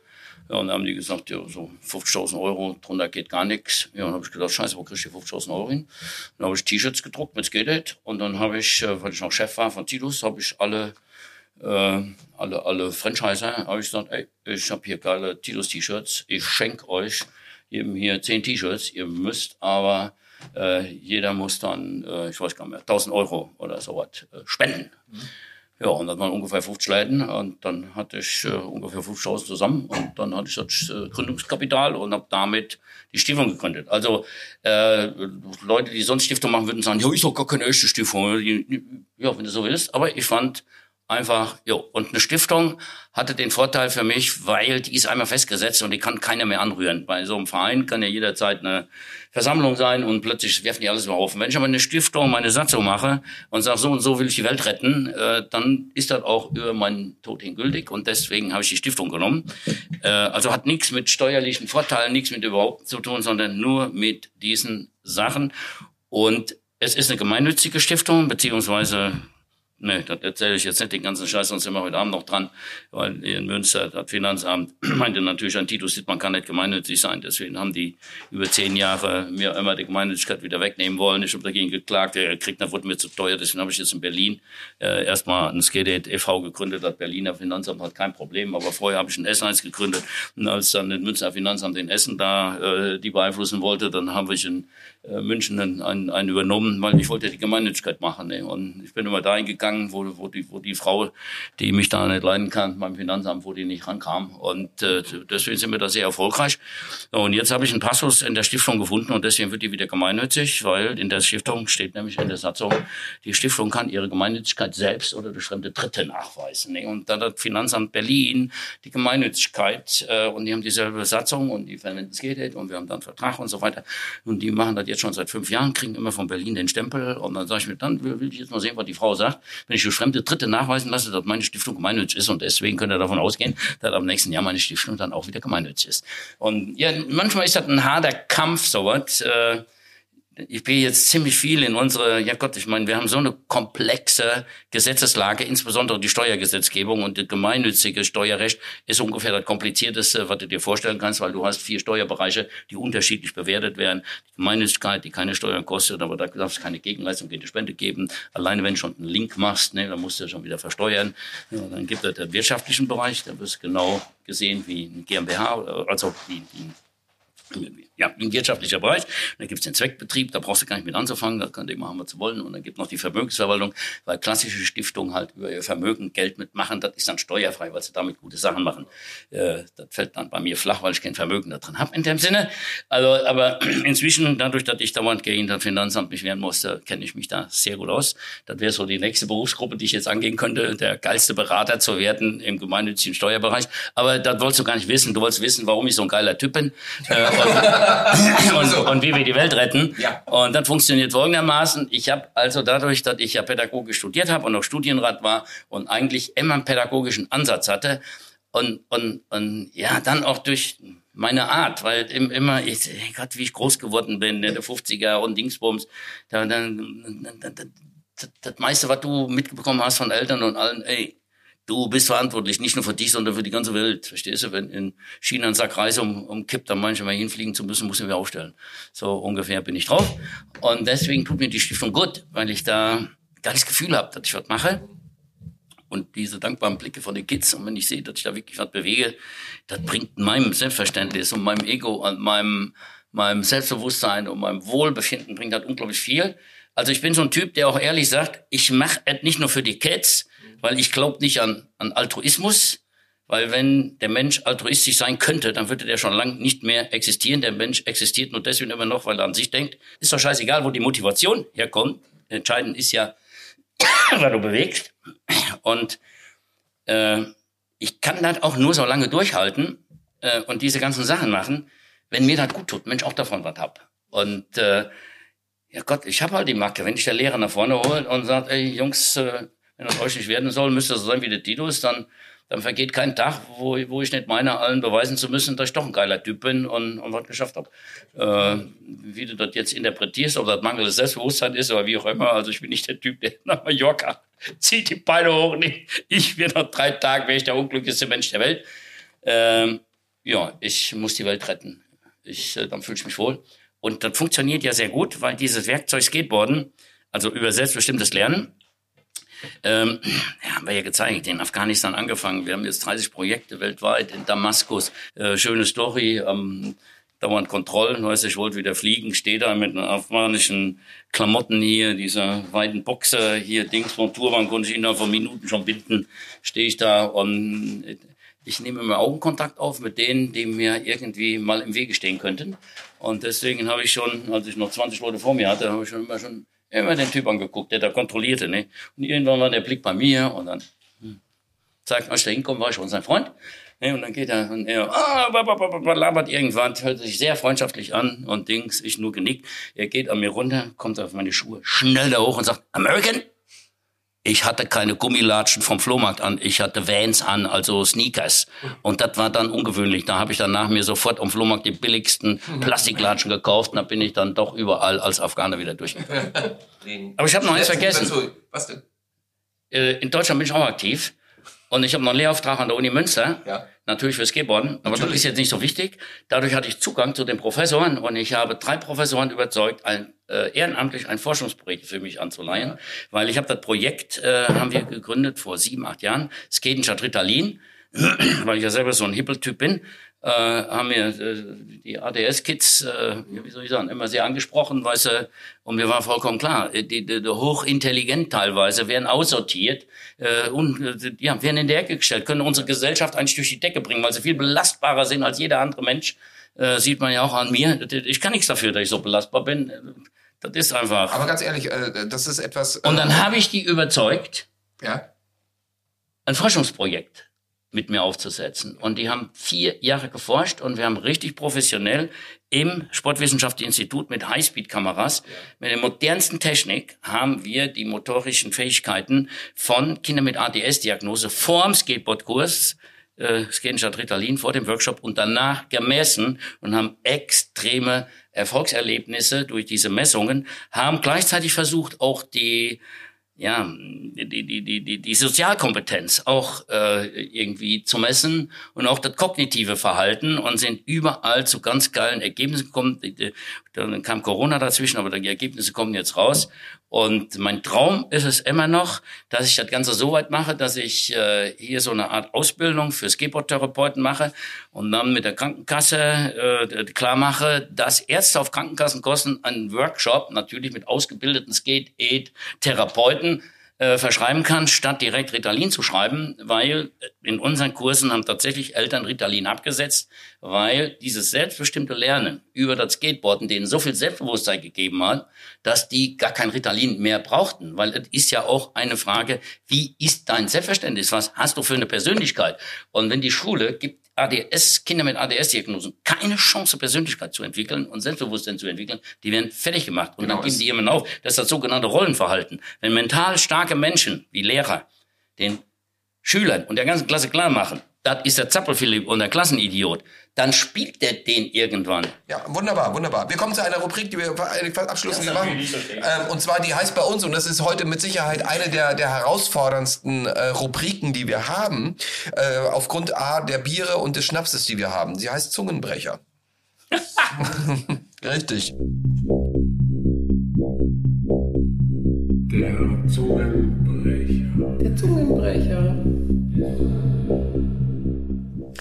Thomas, du hast dir für wen was ausgesucht?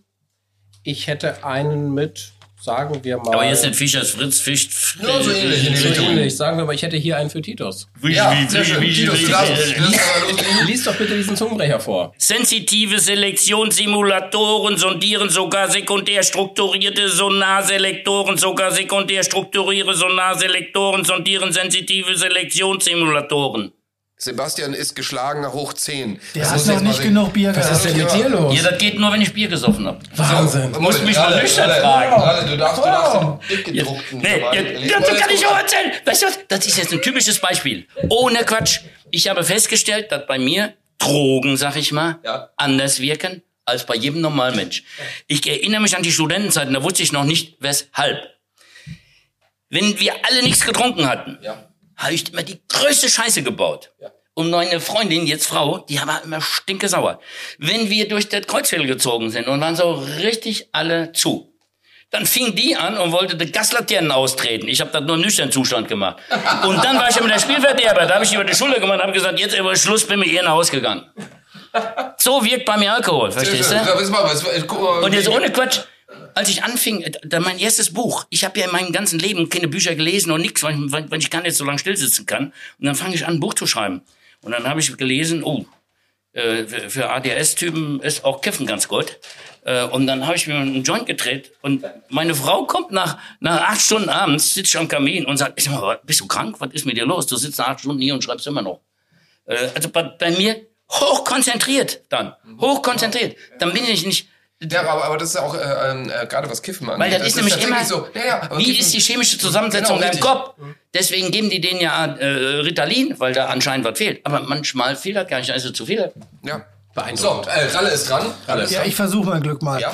17 Schnitzer, die auf 17 Schnitz sitzen, sitzen und mit spitzen Schnitzern Ritzen in ihr Schnitzholz ritzen, wobei sie schwitzen, sind 17 schnitzende, schwitzende, auf dem Schnitzsitz sitzende, spitze Schnitzer benutzende Schnitzholzritzen Schlitzer. Wow! Alter Falter, aber super sauber. Das hast du wirklich gut hingekriegt. Alter Falter, ja, übelst. Ja. Okay, okay, jetzt bin ich Dietmar, dran. du bist dran. Ah, ja, ich, den kenne ich ja auch. Scheiße. Stahlblaue Stretch-Jeans-Strümpfe, strecken staubige Stretch-Jeans, staubige Stretch-Jeans, strecken stahlblaue Stretch-Jeans-Strümpfe. Boah.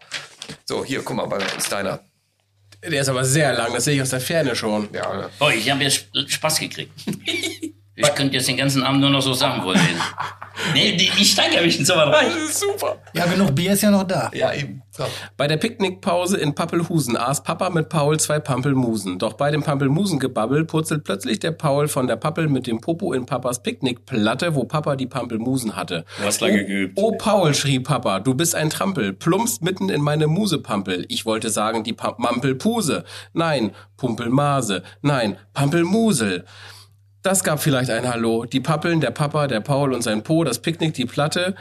Um die war es schad. Das war ein Pampelmusensalat. So, Ja, jetzt seid mal bitte. passiert? So, weißt du was? Jetzt, Ja. eine ernsthafte Frage. Seid mal bitte Titus. ganz ehrlich. Ja. Ihr habt alle ADS. Scheinbar. Ich hoffe doch. Scheinbar. Ganz ehrlich. Prost. Ja, Ralle. Prost. Sonst geht das nicht. Das ist, ja- das ist ja unglaublich. Was ist heute los? Wir müssen mehr Bier trinken. Das ist nur, weil Sebastian heute nicht da ist. Ja, natürlich. Der das sonst immer so gut macht. Quarkfee. Ja, der Genau. alte. Prima. Dietmar, wir machen heute keine Punkte. Wir Nein. machen heute keinen goldenen Kronkorken. nein, brauchen wir heißt auch denn nicht. Brauchen wir Punkte? nicht. Normalerweise bepunkten wir die Weine am Ende immer noch. Ach so. Da wir heute aber 34 Biere gefühlt gehabt haben, würden wir das mit den. Punkten nicht mehr hinbekommen. Deshalb haben wir uns eben schnell entschieden, wir machen heute mal einfach keine Punkte, weil diese, diese Sendung... Nee, wir machen Striche. Wir machen Strich. Das Genau, Weil die, diese Sendung ist sowieso sowas von außergewöhnlich. Sowas haben wir noch nicht erlebt. Diese, diese Sendung braucht auch keine Punkte, weil die hat sowieso ein Platinsiegel verdient. Nee, die Sendung kriegt Punkte. Das Einzige, was wir noch sagen können, ist, und das ist äh, aber das, was wir immer machen, ist im Grunde genommen, also erstmal, wir bedanken uns herzlichst. Wir bedanken uns herzlichst, dass wir hier bei dir, bei dir auch, Ralle, also, dass wir hier sein dürfen. Ähm, durften, der, eu- das Reich zu betreten und überhaupt, also die geilste Toilette zu betreten, die es ever gab. Besser als bei Jessica Stockmann. ja, leider, leider, leider Gottes, lieber Jessica, also wenn du Einrichtungsideen äh, äh, haben möchtest, komm einmal mal zu Titus. Ähm, aber einfach äh, diese Herzlichkeit hier dieses Empfangs, diese Unbedarftheit einfach auch und dieses einfache, wirkliche, inspirierende, und das muss ich wirklich sagen, dieses inspirierende, Ja. nehmt euer Leben bitteschön so, dass ihr einfach so seid, wie ihr seid, dass ihr Lust habt und Bock habt auf das zu tun, was ihr tun wollt. Und ich bin selten so inspiriert gewesen wie heute. Und äh, deswegen, auch, auch wenn Thomas noch was sagen will, ich bin äh, beseelt, ich bedanke mich herzlichst für nicht nur unsäglich viel Bier ähm, und auch Schnaps, sondern einfach für diese wunderbare Gastfreundschaft und für dieses tolle Beisammensein. Liebe Leute, bitte kommentiert und teilt diese Folge. Ihr findet uns wie immer auf Instagram unter Invino Vervivas, das gleiche auch bei Facebook. Da haben wir mittlerweile sogar mehr als sechs Follower. Ähm, ihr findet uns auf YouTube und natürlich auf allen üblichen Podcast-Kanälen. Irgendwoher habt ihr uns ja auch gerade schon gehört. Ähm, ich sage auch mal vielen herzlichen Dank, dass wir hier sein durften. Es war ein fantastischer Nachmittag. Ich habe selten so einen Spaß gehabt, so viel gelernt, so viel Inspiration. Das letzte Mal ohne Spaß, glaube ich, als ich Günter Grass Fahrer war, aber das ist eine andere Geschichte. ähm, und das letzte Wort, Titus, hat bei uns immer der Gast. Okay, dann schließe ich mich diesem ganzen Gedanke-Gedusel an. Und das meine ich auch ernst, weil, äh, ja Gott, ich kann auch Komplimente verteilen. War der geilste Podcast, den ich je geben durfte. Und ich habe schon verdammt viele gegeben. Aber das lag nicht nur an euch beide, das lag auch an dem schönen vielen Bier äh, und an dem Schnäpschen. Weil dann macht ein Podcast nämlich noch mal mehr Spaß. Und ich meine, das ist ja allgemein bekannt, dass wenn du viel redest, du auch die Stimmbänder schmieren musst. Deswegen haben Redner ja auch immer so ein Glas Wasser da stehen. Ich glaube, mit Bier wird das noch besser gehen. Und äh, ich habe unglaublich viel Spaß gehabt. Und ich glaube, der Ralle auch. Und äh, Definitiv. ja. Und deswegen, ja, Ralle ist gewöhnt, dass er nie zu Wort kommt bei mir. Deswegen. Äh, Nochmal, Dankeschön. Es es war wirklich schön, dass ihr hier wart. Ähm, hat mir unglaublich viel Spaß gemacht. Das einzige Wermutstropfen ist, dass ich jetzt den ganzen Rest alleine saufen muss. Okay, dann können wir weitermachen.